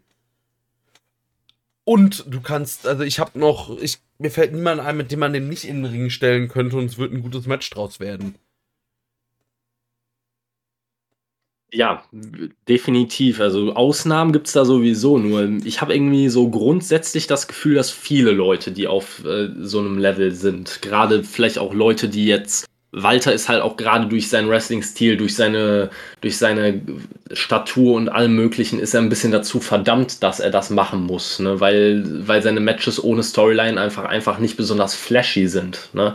Ich meine jetzt speziell Leute, die vielleicht auch zu einem so ein bisschen flippy Wrestling-Stil äh, neigen oder das, besonders Richtung Strong-Style, dass da sehr, sehr oft ein bisschen die, die große Match-Storyline fehlt.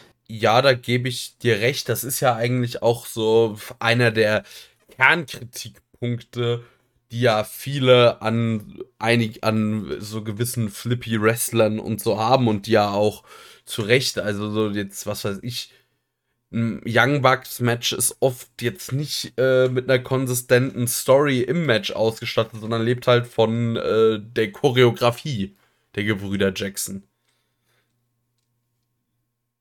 Ich wollte gerade sagen, ich finde, das kann man eher an so einen gewissen Wrestling-Stil halt vielleicht knüpfen unbedingt. Also klar, so flashy Wrestler und, und so, die, bei denen ist es halt meistens so, dass es da nicht so groß um Stories geht, aber ich würde das jetzt nicht um die, auf die Wrestler weiter, die halt, also ich sag mal, Daniel Bryan ist auch jemand, der, der halt mit jedem ein gutes Match abliefern kann und bei dem steckt halt immer was drin oder ein Camille Omega kann das auch.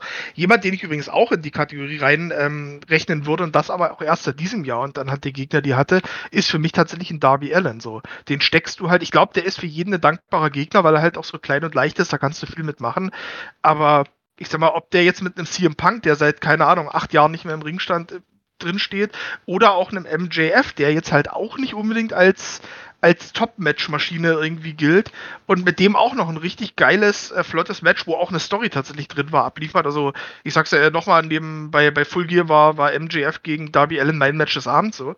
Also, der kann das, glaube ich, auch ganz, ganz gut. Also, wie gesagt, ich würde das tatsächlich eher so an Wrestling-Stile, an Wrestling-Stile knüpfen. Ja, ja, würde ich auch so machen. Also es gibt halt Wrestler, die sind, die brauchen mehr eine Match-Story als andere. Beziehungsweise. Ja, das auf jeden Fall.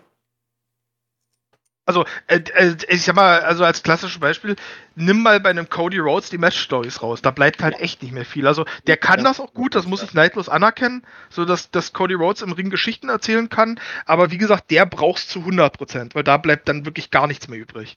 Das, das ist genau das, was ich meine. Aber ich glaube, das ist auch so ein bisschen der, ja, kann man das jetzt Oldschool-Stil, den quasi, der quasi von der WWE äh, immer mehr beigebracht wird, äh, mit dem ist das immer so ein bisschen mehr verknüpft, würde ich sagen. Also gerade bei Cody sieht man es ganz deutlich. Ne? Also ich kann mich da, ich predige das immer wieder und ich werde es wahrscheinlich auch niemals sein lassen können. Aber ich könnte mir das Match von Cody damals gegen Dustin Rhodes, könnte ich mir immer und immer und immer wieder anschauen, weil es einfach eine grandiose Re äh, Storyline war, die nicht nur in Videopaketen erzählt wurde, sondern auch im Ring. Und ich glaube wirklich, da gibt es äh, natürlich außer Cody noch andere Beispiele. Das ist natürlich ein Extrembeispiel, aber viele leben davon und wiederum andere gibt es.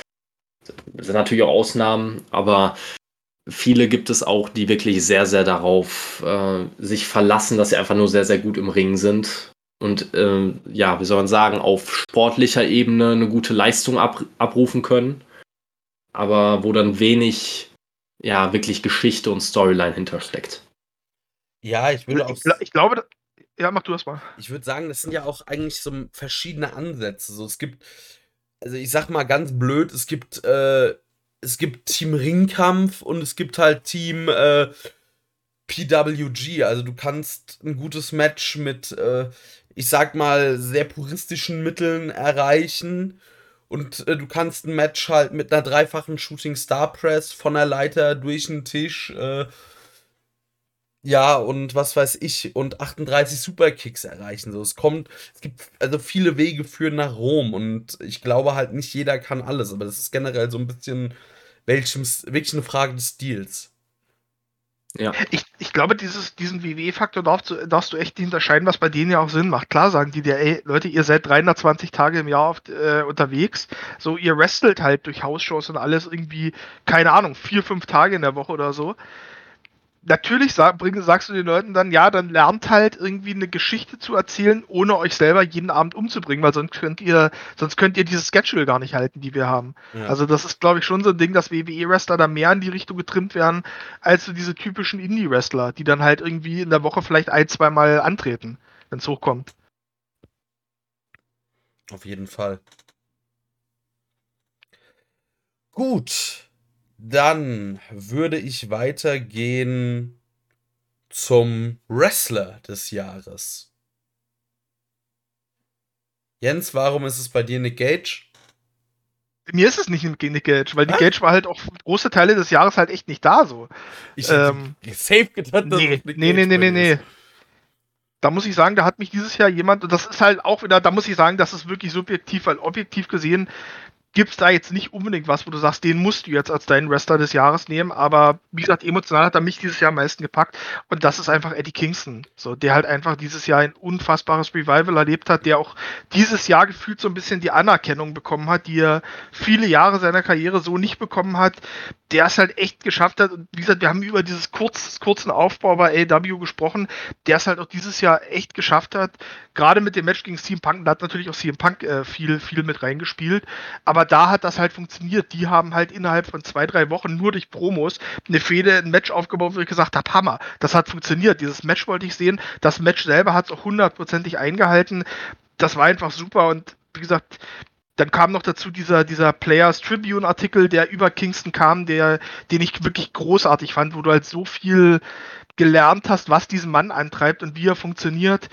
Ähm, dass er einfach wahnsinnig offen auch ist, was seine, was seine eigenen psychischen Probleme angeht und der da so ein bisschen so ein, so ein Advocate dafür geworden ist. Ähm, ja, ich kann, wie gesagt, ich muss es an Eddie Kingston geben. So, das ist der Mann, der mich dieses Jahr wirklich sehr, sehr geprägt und, und berührt hat, so auf verschiedenen Ebenen. Ja. Okay, aber ich kann sagen, bei mir ist es Nick Gage, weil auch wenn er, ich sag mal, ein Teil des Jahres äh, nicht da war, war er trotzdem, hatte er würde ich mal sagen, doch eins der besten Jahre seiner Karriere. Ich meine, wenn man sich das so anschaut, den Titelgewinn bei Spring Break gegen RSP mit einem wirklich krassen Deathmatch, dann ja, diese Regentschaft, das Match gegen äh, oder die Fehde gegen Matt Cardona, das äh, Match gegen Matt Cardona, dann ging es weiter eben mit seinem Auftritt bei AEW dann auch viele Matches äh, so bei Game Changer gegen auch einige junge Talente. Das, äh, dann hattest du noch das Match mit Mox und äh, gegen Minoru Suzuki. Du hattest dieses Art of War Games Ding. Also ich finde auch dieses gute Jahr von Game Changer Wrestling ist halt ganz eng mit Nick Gage verknüpft und deshalb finde ich, also ist er einfach für mich der Wrestler des Jahres. Also er hatte, würde ich mal behaupten, schon eins seiner besten Karrierejahre einfach dieses Jahr. Ohne Frage, das ganz ohne Frage. Also jetzt mal, ohne dass ich da irgendeine Ahnung von habe, aber es ist tatsächlich für mich das erste Jahr, wo Nick Gage so präsent in den Schlagzeilen ist. Also ich weiß nicht, ob er jemals ein besseres Karrierejahr hatte, weil sonst wurde da vielleicht einfach sehr, sehr schlecht drüber berichtet. Aber dieses Jahr hört man den Namen gefühlt überall. Deswegen kann ich mir eigentlich kaum vorstellen, dass es mal eins gab. Nee, und nee, auf gar keinen Fall. Ich meine, der hat ja auch eine Menge Boost bekommen durch die äh, Dark Side of the Ring Episode über ihn. Dann, damit kam ja dann auch dieser Auftritt bei AW und so. Also, der hat schon so seinen, wenn man es so nennen möchte, so ein bisschen so ein Breakthrough-Jahr gehabt auf jeden Fall. Da will ich gar nichts gegen sagen. Aber wie gesagt, für mich, für mich emotional war es dann halt trotzdem eher noch Kingston. Ja, und was man glaube ich, dann auch noch sagen kann, dass Nick Gage es auf jeden Fall geschafft hat, Deathmatch Wrestling äh, wieder mehr auf die Karte zu packen und das vielleicht äh, größer denn je. Ja, und er lebt jetzt als tibetanischer Mönch. das muss man auch dazu sagen. Ja, laut Brad Lauderdale. Mal gucken, wie lange das durchhält und wann er wieder Leute äh, mit Pizzarollern attackieren muss. So lange müssen wir das wohl übernehmen. Aber äh, ja, ich nehme immer, ich habe ich hab seit neuestem immer einen Pizzaroller in der Manteltasche. Er hat mich in der Hinsicht dann doch beeinflusst. Nee. äh, kann ja immer mal praktisch sein. Wer weiß, wofür man es braucht. Ähm, nee, aber mein Wrestler des Jahres, da habe ich mich ein bisschen schwer getan, weil so ein bisschen. Es ist eine reine Herzensentscheidung bei mir. Hat überhaupt rein gar nichts mit Logik zu tun. Aber ich musste mich zwischen Moxley und jemand anderem noch entscheiden. Moxley ist definitiv derjenige, der mich dieses Jahr einfach am meisten berührt hat. Genau das gleiche wie äh, quasi bei Jens mit, äh, mit Kingston. Ich bin einfach dieses Jahr ein wahnsinnig großer Moxley-Fan geworden und äh, weiß es umso mehr zu schätzen, mehr als je zuvor, wie gut dieser Mann ist und wie sehr er eigentlich alles Mögliche, was noch so schief geht, noch irgendwie retten kann. Ähm, seine Promo-Ability, seine Intensität, die er immer mitbringt. Also ich bin wirklich ein großer, großer Fan geworden. Ähm, und dazu hat er jetzt auch noch meinen großen Respekt dafür, dass er mit dem ganzen, äh, mit seiner Alkoholkrankheit da ähm, an die Öffentlichkeit gegangen ist, dass er da, dass er da sich der Hilfe gesucht hat, auch für seine Familie insgesamt. Ähm, und ich hoffe einfach, dass es so schnell wie möglich, äh, dass ich ihn so schnell wie möglich auch wieder bei AEW dann sehen kann. Regelmäßig.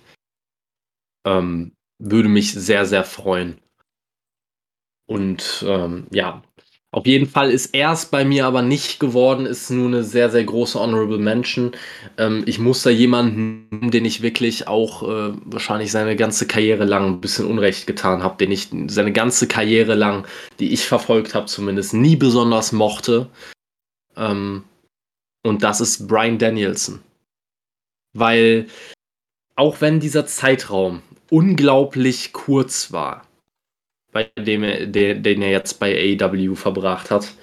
Also innerhalb dieser Zeit eine so große Anzahl von genialen Matches auf die Beine zu stellen, äh, seinen Charakter wieder um 180 Grad im Vergleich zum äh, Daniel Bryan Charakter der WWE zu, äh, zu ändern, so dass es aber auch perfekt funktioniert und für mich persönlich viel, viel, viel, viel besser funktioniert, als Daniel Bryan es jemals getan hat. Ähm, klar, ne, objektiv gesehen, Yes Movement gegen das, was jetzt gerade abgeht, ist natürlich äh, objektiv gesehen nicht so, aber für mich persönlich einfach funktioniert es einfach wahnsinnig viel besser. Und äh, ist für mich gerade wirklich einer, eines der absoluten Highlights bei AEW, immer wenn er auftritt. Ähm, Deswegen muss ich da Brian Danielson nehmen. Äh, was er da in kurz, kürzester Zeit abgerissen hat, ist der absolute Wahnsinn. Und ich freue mich schon aufs Jahr 2022, weil da wird eine ganze, ganze Menge von ihm noch kommen. Wie gesagt, das ist äh, eigentlich, ich denke mal, eine, eine logische Entscheidung und eine Honorable Mention, die man hier einfach eigentlich unterbringen muss ist Kenny Omega, weil er einfach ein ganzes Jahr lang äh, den Titel getragen hat, trotz schwerster Verletzungen, ähm, immer wieder gute Matches abgeliefert hat, äh, seinen Job einfach sehr, sehr gut gemacht hat, auch wenn er, ähm, auch wenn er natürlich äh, extra so gebuckt wurde, dass selbst ein Kenny Omega noch Heat zieht. Also, ja, für mich trotzdem Brian Danielson. Ja. Finde ich, ist auf jeden Fall auch ein guter Pick, weil auch Brian Danielson es das erste Mal geschafft hat, mich wirklich äh, außerhalb des Ringes oder äh, jetzt mal von wrestlerischen, was nichts mit In-Ring-Sachen zu tun hat, zu überzeugen. Also sein Charakter gefällt mir bei AW wirklich gut und generell, ja, so dieses. Ich finde es ganz schön, dass er nicht so dieses, nur noch das debil grinsende Babyface ist. Er ist, jetzt tatsächlich erst so ein bisschen wieder der Brian Danielson, der früher im Independent-Bereich bei Ring of Honor schon war, nämlich der Typ, der Nämlich der Typ, der den Leuten einfach die Gesichter eintritt. So. Und das tut ihm wahnsinnig, wahnsinnig gut aus meiner Sicht. Und ich finde es interessant, weil so ein bisschen eigentlich, ähm, eigentlich hat so ein bisschen die Rollen getauscht. Eigentlich hätte, also hätte man sich vorher gesagt, Punk und ähm, Brian Danielson debütieren bei AW, hätte man sich wahrscheinlich die Rollen der beiden genau andersrum vorgestellt. Nämlich Punk als derjenige, der direkt die große Rolle einnimmt und so das Arschloch ist, welches direkt irgendwie, welches, welches die Erfolge will und da Danielson so ein bisschen der humbled Veteran, wie man ihn nennen will. So. Also ja. finde ich, finde ich, hat man gut gemacht. Ich meine, gut, ich finde, bei Punk ist es auch nur eine Frage der Zeit, bis es kommt. Aber jetzt gerade finde ich das auch wahnsinnig spannend. Aber tatsächlich, dann hat niemand den armen Hangman genannt. Ja, wir haben noch, also ich habe hier noch das Match und den Moment des Jahres auf der Liste stehen. Vielleicht. Ja. Also, würde ich sagen, das Match und dann den Moment. Also machen wir das Match des Jahres. Braucht noch jemand Zeit zu überlegen, dann kann ich nämlich beginnen, sonst. Nee, ich habe auch schon eins. Alles klar. Ich auch. Dann Feuer frei. Wer jetzt? Mir doch egal. Einer von euch beiden. Ja, dann, dann soll Kevin mal anfangen. Ich gehe wieder so ein bisschen nach, ich gehe wieder so ein bisschen abseitig. Also. Ich auch. Alle, alle, alle, verstecken sich hier so ein bisschen Verstecken spielen in der Audioversion hier. Ja, ja, wirklich. ähm, ja, für mich ist eindeutig Match des Jahres Kenny Omega gegen Brian Danielson. Also ich mach's ganz kurz. Ähm, es gab für mich jetzt dieses Jahr kein Match, das mir von der reinen Match-Storyline wahnsinnig äh, viel bedeutet hätte. Das wäre für mich äh, sowieso immer ein drüber nochmal gewesen. Aber mir fällt wirklich einfach, egal wie lange ich drüber nachdenke, fällt mir halt nichts ein dazu. Das Einzige, was mir in Erinnerung geblieben ist, ist einfach dieser Moment, äh, dieses, dieses Dream-Match zwischen Danielson und Omega, wo ich noch Anfang des Jahres gedacht hätte, das siehst du niemals in deinem Leben bei einer großen Wrestling-Promotion und wenn dann bei der WWE wahrscheinlich, wo du es dann vielleicht, äh, wo es dann nicht, nicht die Erwartungen erfüllen kann, die man daran hat. Aber für mich war das einfach von vorne bis hinten wirklich stark. Also langsamer, ich kann mich noch an, noch an das Match erinnern, war ein langsamer an Anfang, hat sich dann vom Pacing her immer weiter gesteigert, ist immer intensiver geworden und äh, diese Intensität, die da Brian Danielson reingebracht hat, die, die war einfach auf einem ganz, ganz anderen Level. Äh, wirklich auf einem Level, wo man gedacht hat, okay, Danielson wird es schaffen, Danielson kann es schaffen. Und dann war das ja wirklich eine Frage von Sekunden, äh, weil Danielson Omega ansonsten äh, zur Aufgabe gezwungen hätte. Ähm, hat man da wirklich wieder sehr, sehr gut auch mit dem Time Limit Draw gespielt. Also für mich wirklich ein absolut denkwürdiges Match und ähm, deswegen mein Match des Jahres. Ja, kann man auf jeden Fall nehmen. Also ich sag mal, objektiv macht man damit auch nichts falsch, wäre es wahrscheinlich das auch, aber wie gesagt, da bin ich wieder, dass mich emotional ein anderes mehr gepackt hat und das war für mich ähm, Anfang des Jahres bei Joey oder nee, Quatsch, bei Ohio 44 Spring Break, ähm, Nick Gage gegen Ricky Shane Page. Einfach, ähm, ein langer, langer Aufbau. Also das ist eine Fehde, die wirklich über ein Jahr lief, irgendwie mit Heel-Turn, Ricky Shane Page und Diebstahl vom, vom Titel. Dann nimmt, er, dann nimmt er Nick Gage den Titel auch offiziell ab. Irgendwie ist wahrscheinlich so der meistgehasste Mann im amerikanischen Indie-Wrestling. Und dann hat man auch diesen Moment zwischendurch, dass Nick Gage sich dann noch irgendwie das Bein schwer verletzt, noch ewig lange raus ist, sich dann noch die, die Sticheleien von RSP anhören muss. Und das hat dann alles zu diesem Match geführt. Ein wirklich deftiges äh, Deathmatch. Ähm, wahrscheinlich auch das letzte, also so viel Schaden habe ich Nick Gage Jahre vorher nicht mehr einstecken sehen und auch danach nicht mehr einstecken sehen. Der hat wirklich für dieses Match nochmal alles gegeben und wahrscheinlich hat seine Karriere locker um fünf Jahre, fünf Jahre verkürzt. Also unter anderem gab es da irgendwie einen Chokeslam von RSP vom Ring Apron nach draußen durch Glasplatten auf den Betonboden irgendwie, weil das Match war ja, war ja so, das war so eine Außenlocation also unfassbar, ein unfassbar hartes Match, ein toll erzähltes Match irgendwie, ein, ein emotionales Match auch, welches dann auch dann mit dem großen Happy End geendet hat, dass Nicky Gage seinen Titel dann doch zurückbekommt und was dann noch veredelt wurde mit dem Auftauchen von John Moxley am Ende, der halt dann noch äh, Gage herausfordert. Also hat einfach perfekt gepasst, tolles, tolles, also wie gesagt, Story, Match, das Ganze drumherum, das war alles perfekt aufeinander abgestimmt und deswegen für mich Match des Jahres. Ja. Ich habe auch ein Deathmatch, aber ein anderes. Und zwar habe ich Alex Cologne gegen Drew Parker.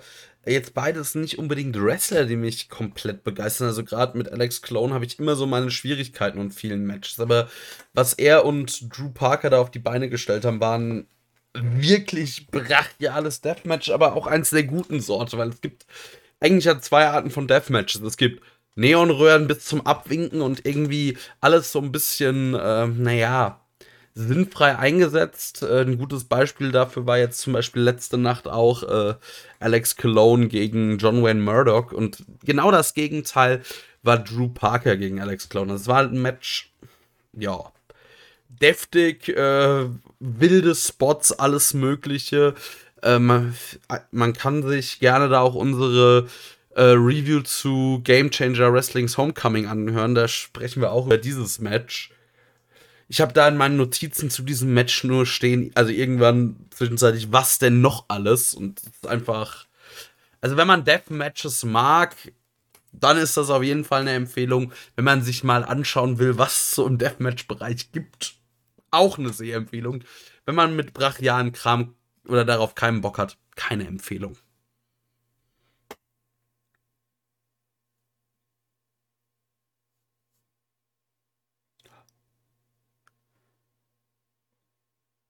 Okay. So, hab, Äh, hab, ich hab jetzt gewartet, dass du noch eine Mod an, äh, oder Über Übergangsmoderation ja, machst. Ich dachte, haben... irgendjemand möchte dazu noch was sagen, vielleicht. Nee, also ich bin da dabei. Also, wie gesagt, das war ein, das war ein fantastisches Match und definitiv auch eines der besten Deathmatches, das ich dieses Jahr gesehen habe. Äh, wie gesagt, eigentlich müsste Kevin als neutrale Instanz, als jemand, den, dessen Stil das ja nicht ist. Äh, eigentlich müsste der das jetzt mal realistisch einordnen. Weil er hat es ja auch gesehen, das Match. Genau ist tatsächlich eines der Matches, die mir auch in Erinnerung geblieben äh, sind. Also ich, äh, wenn ich mich nicht komplett vertue, war es ja, glaube ich, auch das Match, wo war das, war das das Match, wo Drew Parker auch die Dartpfeile eingesetzt hat? Ja. Dann weiß ich noch genau, welches du meinst. Auch mit dem Finish, mit der, war es, glaube ich, die Swanton Bomb von der, von der Leiter durch ja. diese Glasscheibe, wo Alex Cologne dann drunter lag. Genau. So. Ähm, da hatte ich ja eher Probleme mit dem Finish, aber ansonsten muss ich sagen, hat mir das Match halt sehr, sehr gut gefallen und ist mir definitiv auch wegen diesen Spots in Erinnerung geblieben. Ähm, ja, wie gesagt, Finish war nicht meins. Äh, da scheppert die Logik mir einfach zu sehr rein, aber ansonsten, ansonsten fand ich das Match wirklich, wirklich, wirklich stark. Ja. Gut, dann bleibt jetzt nur noch der Moment des Jahres. Hatten wir nicht auch noch die beste Fehde des Jahres? Haben wir, glaube ich, auch noch nicht gehabt, oder? Oh, die, also die steht auf jeden Fall nicht auf meinem Zettel. Aber können wir auch noch reinpacken. Wie ihr das ja, wollt. Je nachdem, welche Reihenfolge wir gehen wollen oder so. Ich würde mit dem Moment des Jahres abschließen, hätte ich gesagt, da kann jeder noch mal so ein Highlight bringen. Und äh, ja, also ich würde jetzt bei der Fehde des Jahres kann ich glaube ich einfach sagen, äh, oh, das ist schwer. Also emotional und von allem ist es trotz, ist es irgendwie Nick Gage gegen Matt Cardona, aber das, also ich fand das einfach eine sehr sehr geile Fehde. Die war unterhaltsam, die hat große Wellen geschlagen. Ja. Macht, macht ihr, ich bin noch, ich bin noch mal überlegen tatsächlich. Okay, Kevin. Ähm, meine Fehde des Jahres ähm, ist wahrscheinlich ganz simpel und einfach die Hangman gegen Elite-Fehde, ja, weil sie sich durchs ganze Jahr gezogen hat, immer mal wieder mit Unterbrechungen, ähm, aber am Ende halt auch einfach wahrscheinlich die Fehde, die von AEW am besten vorbereitet wurde, die Fehde, die am, am besten geschrieben war und äh, die gesamte Charakterentwicklung vom Hangman war einfach extrem stark über das ganze Jahr gesehen. Ähm, deswegen muss ich hier, glaube ich, einfach diese Fehde nehmen, auch weil es einfach so, so lange äh, AEW geprägt hat. Einfach auch diese Zeit mit den Young Bucks und Kenny als Champions, die, äh, die die Fans zur Weißglut gebracht haben, mit diesem perfekten Moment am Ende, mit dem Titelgewinn für den Hangman ähm, nach mehreren Anläufen. Also, das ist für mich halt echt auch schwer zu toppen. Also, die, die Fehde ist perfekt erzählt, mit kleinen Abstrichen vielleicht den Hangman dann doch für, meine, für meinen Geschmack ein bisschen zu sehr hat fallen lassen. Aber ansonsten für mich die Fehde des Jahres mit Abstand. Ja. Ja. ähm, schwierig. Ähm, ich hätte jetzt, ich wollte eigentlich, mein erster Impuls war jetzt auch zu sagen RSP gegen Nick Gage, aber das Problem ist, dass der Großteil der Fehde eigentlich 2020 stattgefunden hat und eigentlich nur das Highlight so im Jahr 21 war mit dem finalen Match. Ähm, das wäre, glaube ich, wie gesagt, da hätte ich jetzt länger drüber nachdenken müssen, dass mir da jetzt was einfällt, irgendwie eine Feder. Aber dann, dann nenne ich jetzt einfach mal, ähm, weil es aus meiner Sicht ein perfektes Beispiel ist für eine Fehde, die trotz kurzer Zeit einen wahnsinnig guten Aufbau erfahren hat, weil die, weil da einfach zwei Leute drinstehen, die auch einen gewissen Hintergrund miteinander haben und, und, und eine gewisse Backstory miteinander haben. Dann nenne ich jetzt einfach dann Nick, äh, Nick Gage Blödsinn. Dann nenne ich jetzt einfach Eddie Kingston gegen CM Punk. Wie gesagt, hat wurde in gerade mal drei Wochen aufgebaut, aber da wurde alles reingelegt, irgendwelche Vorkommnisse, die vor vielen, vielen Jahren passiert sind, wo, wo Punk ähm, ähm, Eddie Kingston irgendwie da der Backstage wohl bei irgendeiner Indie-Show zur Sau gemacht hat und so. Die haben da wirklich, also die haben wirklich alles getan, um diese Fehde trotz kurzer Zeit wirklich, wirklich stark zu machen. Und dann auch der Anfang von dem Match hat auch perfekt gepasst. Ich weiß nicht, wie wir darüber gesprochen haben. Eddie Kingston kommt raus und man denkt sich so, oh Gott, oh Gott, ist der besoffen, der sieht ja völlig fertig aus und haut dann aus dem Nichts diese Backfist raus und knockt Punk vor dem Match aus. Hat perfekt auch nochmal reingespielt. Also da war so eine Fehde, das war so eine Fehde, die gezeigt hat, es muss nicht immer über Monate gehen, sondern du kannst auch in relativ kurzer Zeit was richtig, richtig Gutes aufbauen und ja,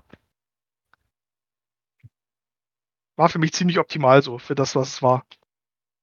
Ja, würde ich auf jeden Fall auch mitgehen. Ja. Gut. Dann euer Wrestling-Moment des Jahres.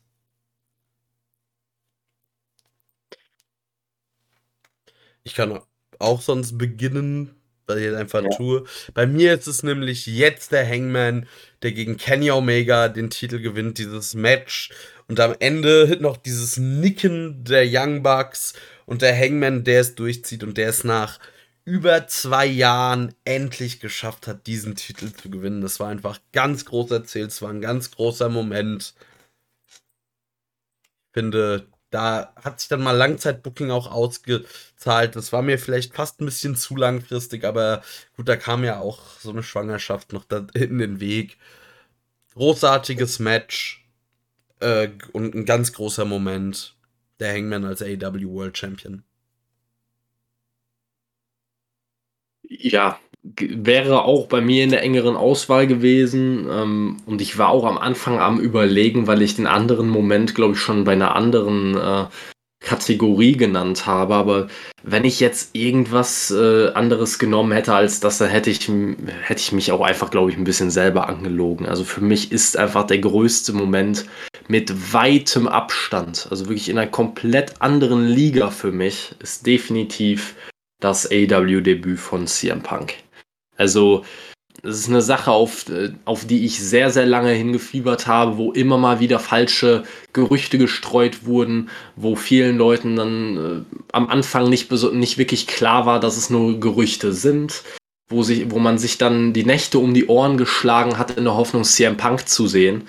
Ähm, um es dann einfach nach sieben Jahren am Ende äh, bei AEW zu bekommen. Also für mich ist das einfach der Inbegriff eines Wrestling-Moments. Und ich glaube, wenn ich das einfach vergleiche zwischen dem Titelgewinn des Hangman und dem Return von CM Punk, dann werde ich wahrscheinlich, wenn man mich in drei, vier Jahren fragt, werde ich wahrscheinlich eher das Debüt von, das AW-Debüt von Punk noch in Erinnerung haben. Ja, auf jo. jeden Fall ein genauso großer Moment. Ja, ohne Frage. Also sind wahrscheinlich auch so die beiden, die, die, die, die, sage ich mal, sind objektiv gesehen, sind es wahrscheinlich auch die größten Momente dieses Jahr, die es so gab, zumindest äh, so im AW-Kosmos. Ähm, ich habe trotzdem noch mal einen anderen. Für mich war der Wrestling-Moment eindeutig der äh, Auftritt von Nick Gage bei AW. Weil das halt auch, da kann ich eigentlich was ähnliches sagen, was Kevin auch schon zu Punk gesagt hat. Irgendwie, ich habe schon viele Male vorher damit gerechnet, jedes Mal, wenn irgendeine Battle Royale oder sowas angekündigt wurde, habe ich gedacht, naja, vielleicht machen sie es ja tatsächlich, weil es ja schon im Vorjahr dann diese, diese Gerüchte gab, dass Gage mal irgendwo auftauchen sollte bei AW, aber seine schwere Beinverletzung das verhindert hat. Und wie gesagt, bei jeder Battle Royale und jedem Multiman-Match, wo es irgendwie einen Mystery-Teilnehmer gab, habe ich auf Gage gehofft. Nie ist es passiert und dann ist es halt zu einem Moment gekommen, wo ich schon gar nicht mitgerechnet hatte. Und es war einfach ein perfekter Moment. Ähm, MJF hat ihn halt wirklich perfekt angekündigt und rübergebracht, als ob er irgendwie, als ob er wirklich eine, eine, eine Massenvernichtungswaffe wäre, als ob du hier gerade den gefährlichsten Mann im Wrestling irgendwie reinholst und, und niemand sicher ist. Hm? Jim Ross, der doch sagt, I Ich dachte, er sitzt im Knast. Ja, I thought he was in prison, genau. Da, auch, auch Jericho, der schaut, als ob er einen Geist gesehen hat. So, das hat halt einfach alles perfekt gepasst. Und Gage, der einfach sein Ding durchzieht, mit dem Pizzacutter da rauskommt. Es war einfach super. Und ich habe, wie gesagt, ich habe mir, glaube ich, in der Nacht, ich habe es live gesehen und ich habe mir das, glaube ich, bei, bei Twitter haben sie, hat ey, damit das geteilt. Ich glaube, ich habe mir das noch irgendwie hundertmal angeschaut, bevor ich dann irgendwann pennen gegangen bin. So, es war, es war großartig. Also eindeutig mein, mein Moment des Jahres. Ja, das sind auch so die drei größten, also drei, meine drei Lieblingsmomente haben wir jetzt tatsächlich geschlossen genannt. Jeder einen.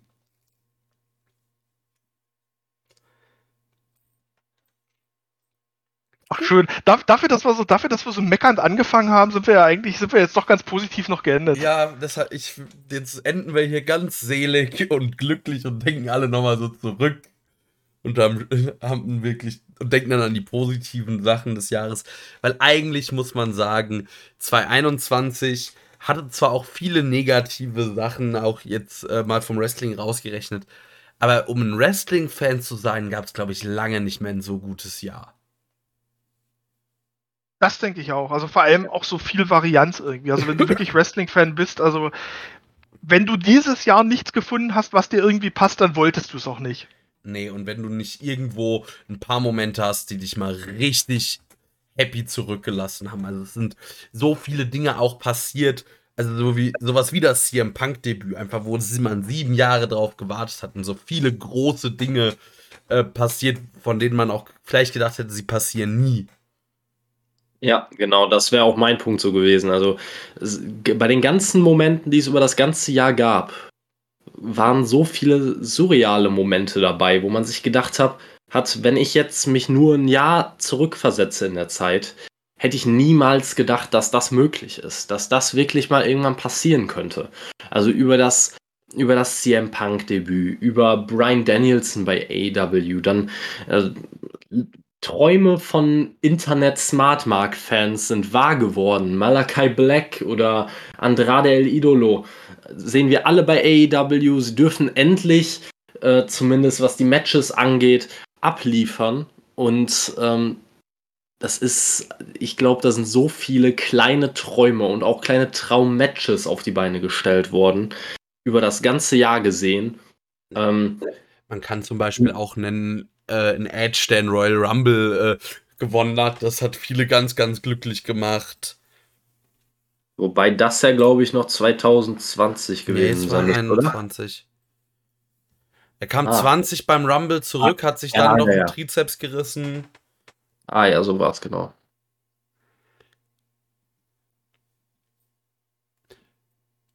Auch, auch so eine Sache zum Beispiel, das äh, gesamte Edge-Comeback und alles, was über das Jahr mit ihm passiert ist. Also ähm, hätten auch die wenigsten für möglich gehalten.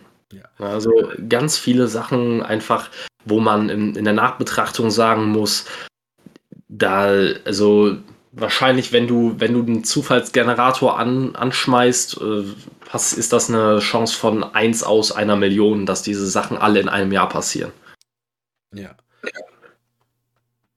Das stimmt wirklich. Das hätte in anderen, das hätte, das hätte in anderen Zeiten für drei Jahre gereicht, was dieses Jahr alles passiert ist. Ja, ja. auf jeden. Und also gewisse Dinge wären auch einfach niemals passiert ohne, ohne AEW. Also ich glaube, anders hätten wir niemals äh, mehrere Deathmatches im Fernsehen gehabt.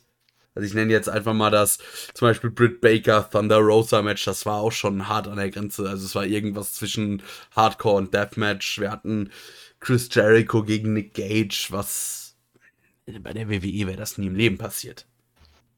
Wäre ehrlich. Nee, wirklich nicht. Wirklich nicht. Ja, da war echt viel Gutes dabei. Also deswegen sage ich ja, eigentlich war es, es war eigentlich ein super spannend und dafür, dass wir eigentlich noch in der Pandemie drin waren, war es echt ein sehr, sehr ereignisreiches und spannendes Jahr. Ja. Gut. Gibt's noch irgendwas äh, zu sagen? Gibt's noch etwas? Ich, ich habe, glaube ich, erstmal nichts mehr. Ich glaube auch. Also ich glaube, wir haben über die Dinge auch so ausführlich gesprochen. Ja. Äh, und vor allem will man es jetzt auch nicht versauen, indem man wieder in diesen Endlos-Diskussionen über irgendwelche Negativitäten da verfallen will. Also ich glaube, 2022 wird uns auch noch genug Grund zum Meckern geben. Deswegen lassen wir das doch jetzt erstmal im letzten Jahr und gucken ja. nach vorne, würde ich sagen. Ich wollte gerade sagen, äh, wir gucken mal, wann wir das nächste Mal wieder da sind. Ich mach da mal besser keine Versprechungen. Wir machen da mal besser keine Versprechungen. Aber wir kommen wieder. Und ja, ich bedanke mich bei Jens, beim Kevin, dass wir das hier heute so machen konnten. Äh, liebe Hörer, auch wenn ich hoffe, dass ich das Ganze entweder gleich noch, bevor ich zur Arbeit muss, äh, fertig gemacht bekomme oder eben morgen über Tage, wenn ich irgendwann nach der Nachtschicht wach bin. Ich schaue mal, ich gebe mein Bestes. Vielen Dank fürs Reinhören. Äh, Jungs, ich überlasse euch jetzt hier diesen Verabschiedungskrempel. Ähm, ja, ich dränge mich da einfach mal dazwischen. Beim letzten Mal hatte ich, glaube ich, die Schlussworte, die kriegt jetzt wieder der Jens gleich am Ende. Ähm, ähm, ja, ich würde mich einfach auch noch mal bei allen bedanken, die hier jetzt noch mal reinhören. Es ist alles nicht selbstverständlich, dass ihr jedes Mal aufs Neue reinhört und dran bleibt, auch wenn ähm, auch wenn die Telekom uns allen den Spaß rauben möchte. Ne? Ähm, man kennt das Problem, man liebt es. Ähm, trotzdem danke, dass ihr noch dabei geblieben seid und äh, ja, wenn ihr irgendwelche Anmerkungen habt, wenn ihr vielleicht auch uns einfach mal an euren Kategorien, an eurem Ranking so ein bisschen teilhaben lassen wollt, dann wir freuen uns immer über Feedback, wir freuen uns immer über Interaktion mit den Hörern. Also wenn irgendjemand mal sagt, also das sehe ich aber gar nicht wie die drei, sondern ganz anders, dann auch immer gerne unter dem Beitrag einfach einen Kommentar da lassen, dann können wir da ganz in Ruhe weiter diskutieren. Apropos, und, da muss ich doch noch mal kurz reingrätschen, sorry Kevin, weil ich es vergessen habe anzukündigen. Wir haben mittlerweile auch eine Facebook-Gruppe geschaffen für Leute, die vielleicht nicht unter den Posts immer schreiben wollen. Äh, die verlinken wir, also auf Facebook. Ihr könnt uns natürlich auf Twitter schreiben, auf Instagram sind wir auch. Oder wie gesagt auf Facebook, wo wir immer die Episoden posten. Und jetzt äh, wollte ich das nur so kurz angekündigt haben. Und jetzt Kevin, mach weiter. Sorry. Alles gut. Äh, ich war sowieso so gut wie fertig. Deswegen, ich nehme es da einfach auch nochmal mit dem, was Jens vorhin gesagt hat.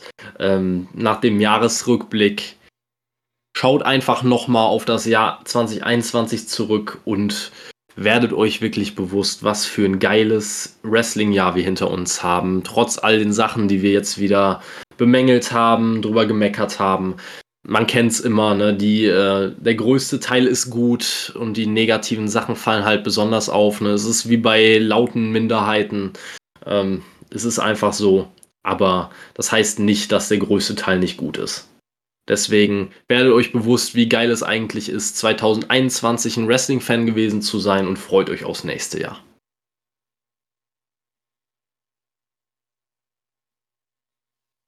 So, und dann würde ich jetzt an Jens abgeben. Schlussworte. Hau raus. Was fällt dir ein? Ich erst mal sagen, ich, ich bin mir gerade nicht sicher, ob Kevin uns nicht gerade irgendwie so, äh, so ganz subtil irgendwie so quasi mit so meckernden Impfgegnern irgendwie verglichen hat. ich, also ich bin mir jetzt, ich weiß nicht, also ich weiß nicht, was ich jetzt davon halten soll. Ich mache trotzdem so weiter, als ob nichts gewesen, als ob nichts gewesen wäre. Ähm, ja, ich kann mich da eigentlich nur anschließen, ähm, dass, dass es wirklich ein gutes Jahr war und dass man da, glaube ich, auch, ich glaube, das ist das, was unter dem Jahr steht, dass man sich da auch so ein bisschen selber konditionieren muss, irgendwie die Sachen, die einem Spaß machen, zu schauen und das, was einem nicht Spaß macht, dann einfach zu ignorieren, beziehungsweise dann generell vielleicht auch einfach Leute, die einem das madig reden wollen, was man selber mag, einfach zu ignorieren und einfach Spaß zu haben an dem, an dem, was einem eben Spaß macht. Ähm, ja, grundsätzlich kann ich mich auch nur bedanken dafür, dass ich auch so zahlreich hier zu Gast sein durfte. Das ist ja auch nicht äh, selbstverständlich. Von daher äh, da auch an euch äh, vielen Dank, ähm, Keanu und Kevin. Und ja, ich weiß gar nicht, was ich jetzt noch großartig hier in die Länge ziehen soll. Ähm, hört auch im nächsten Jahr weiter, schaut auch im nächsten Jahr weiter Wrestling. Wie gesagt, genießt das, was euch Spaß macht, ignoriert das andere und äh, ja. Ansonsten äh, bleibt uns gewogen und äh, ja, wir werden uns auch im Jahr 2022 wieder hören, häufiger. Und damit hat er sich gerade offiziell äh, verpflichtet, auch fürs nächste. Ja, genau. Ihr seid dabei. Ich habe den Vertrag nicht gelesen. Der kommt da nicht mehr raus. So, ja, ja. In, so in diesem Sinne, sagen wir nochmal MDK All Day. Ja, genau, äh, das, auch noch, das, das auch noch natürlich vom ähm, German General der MDK Gang, ähm, MDK All Fucking Day. Seid keine Copcaller. Gut, dann auf Wiedersehen oder auf Wiederhören.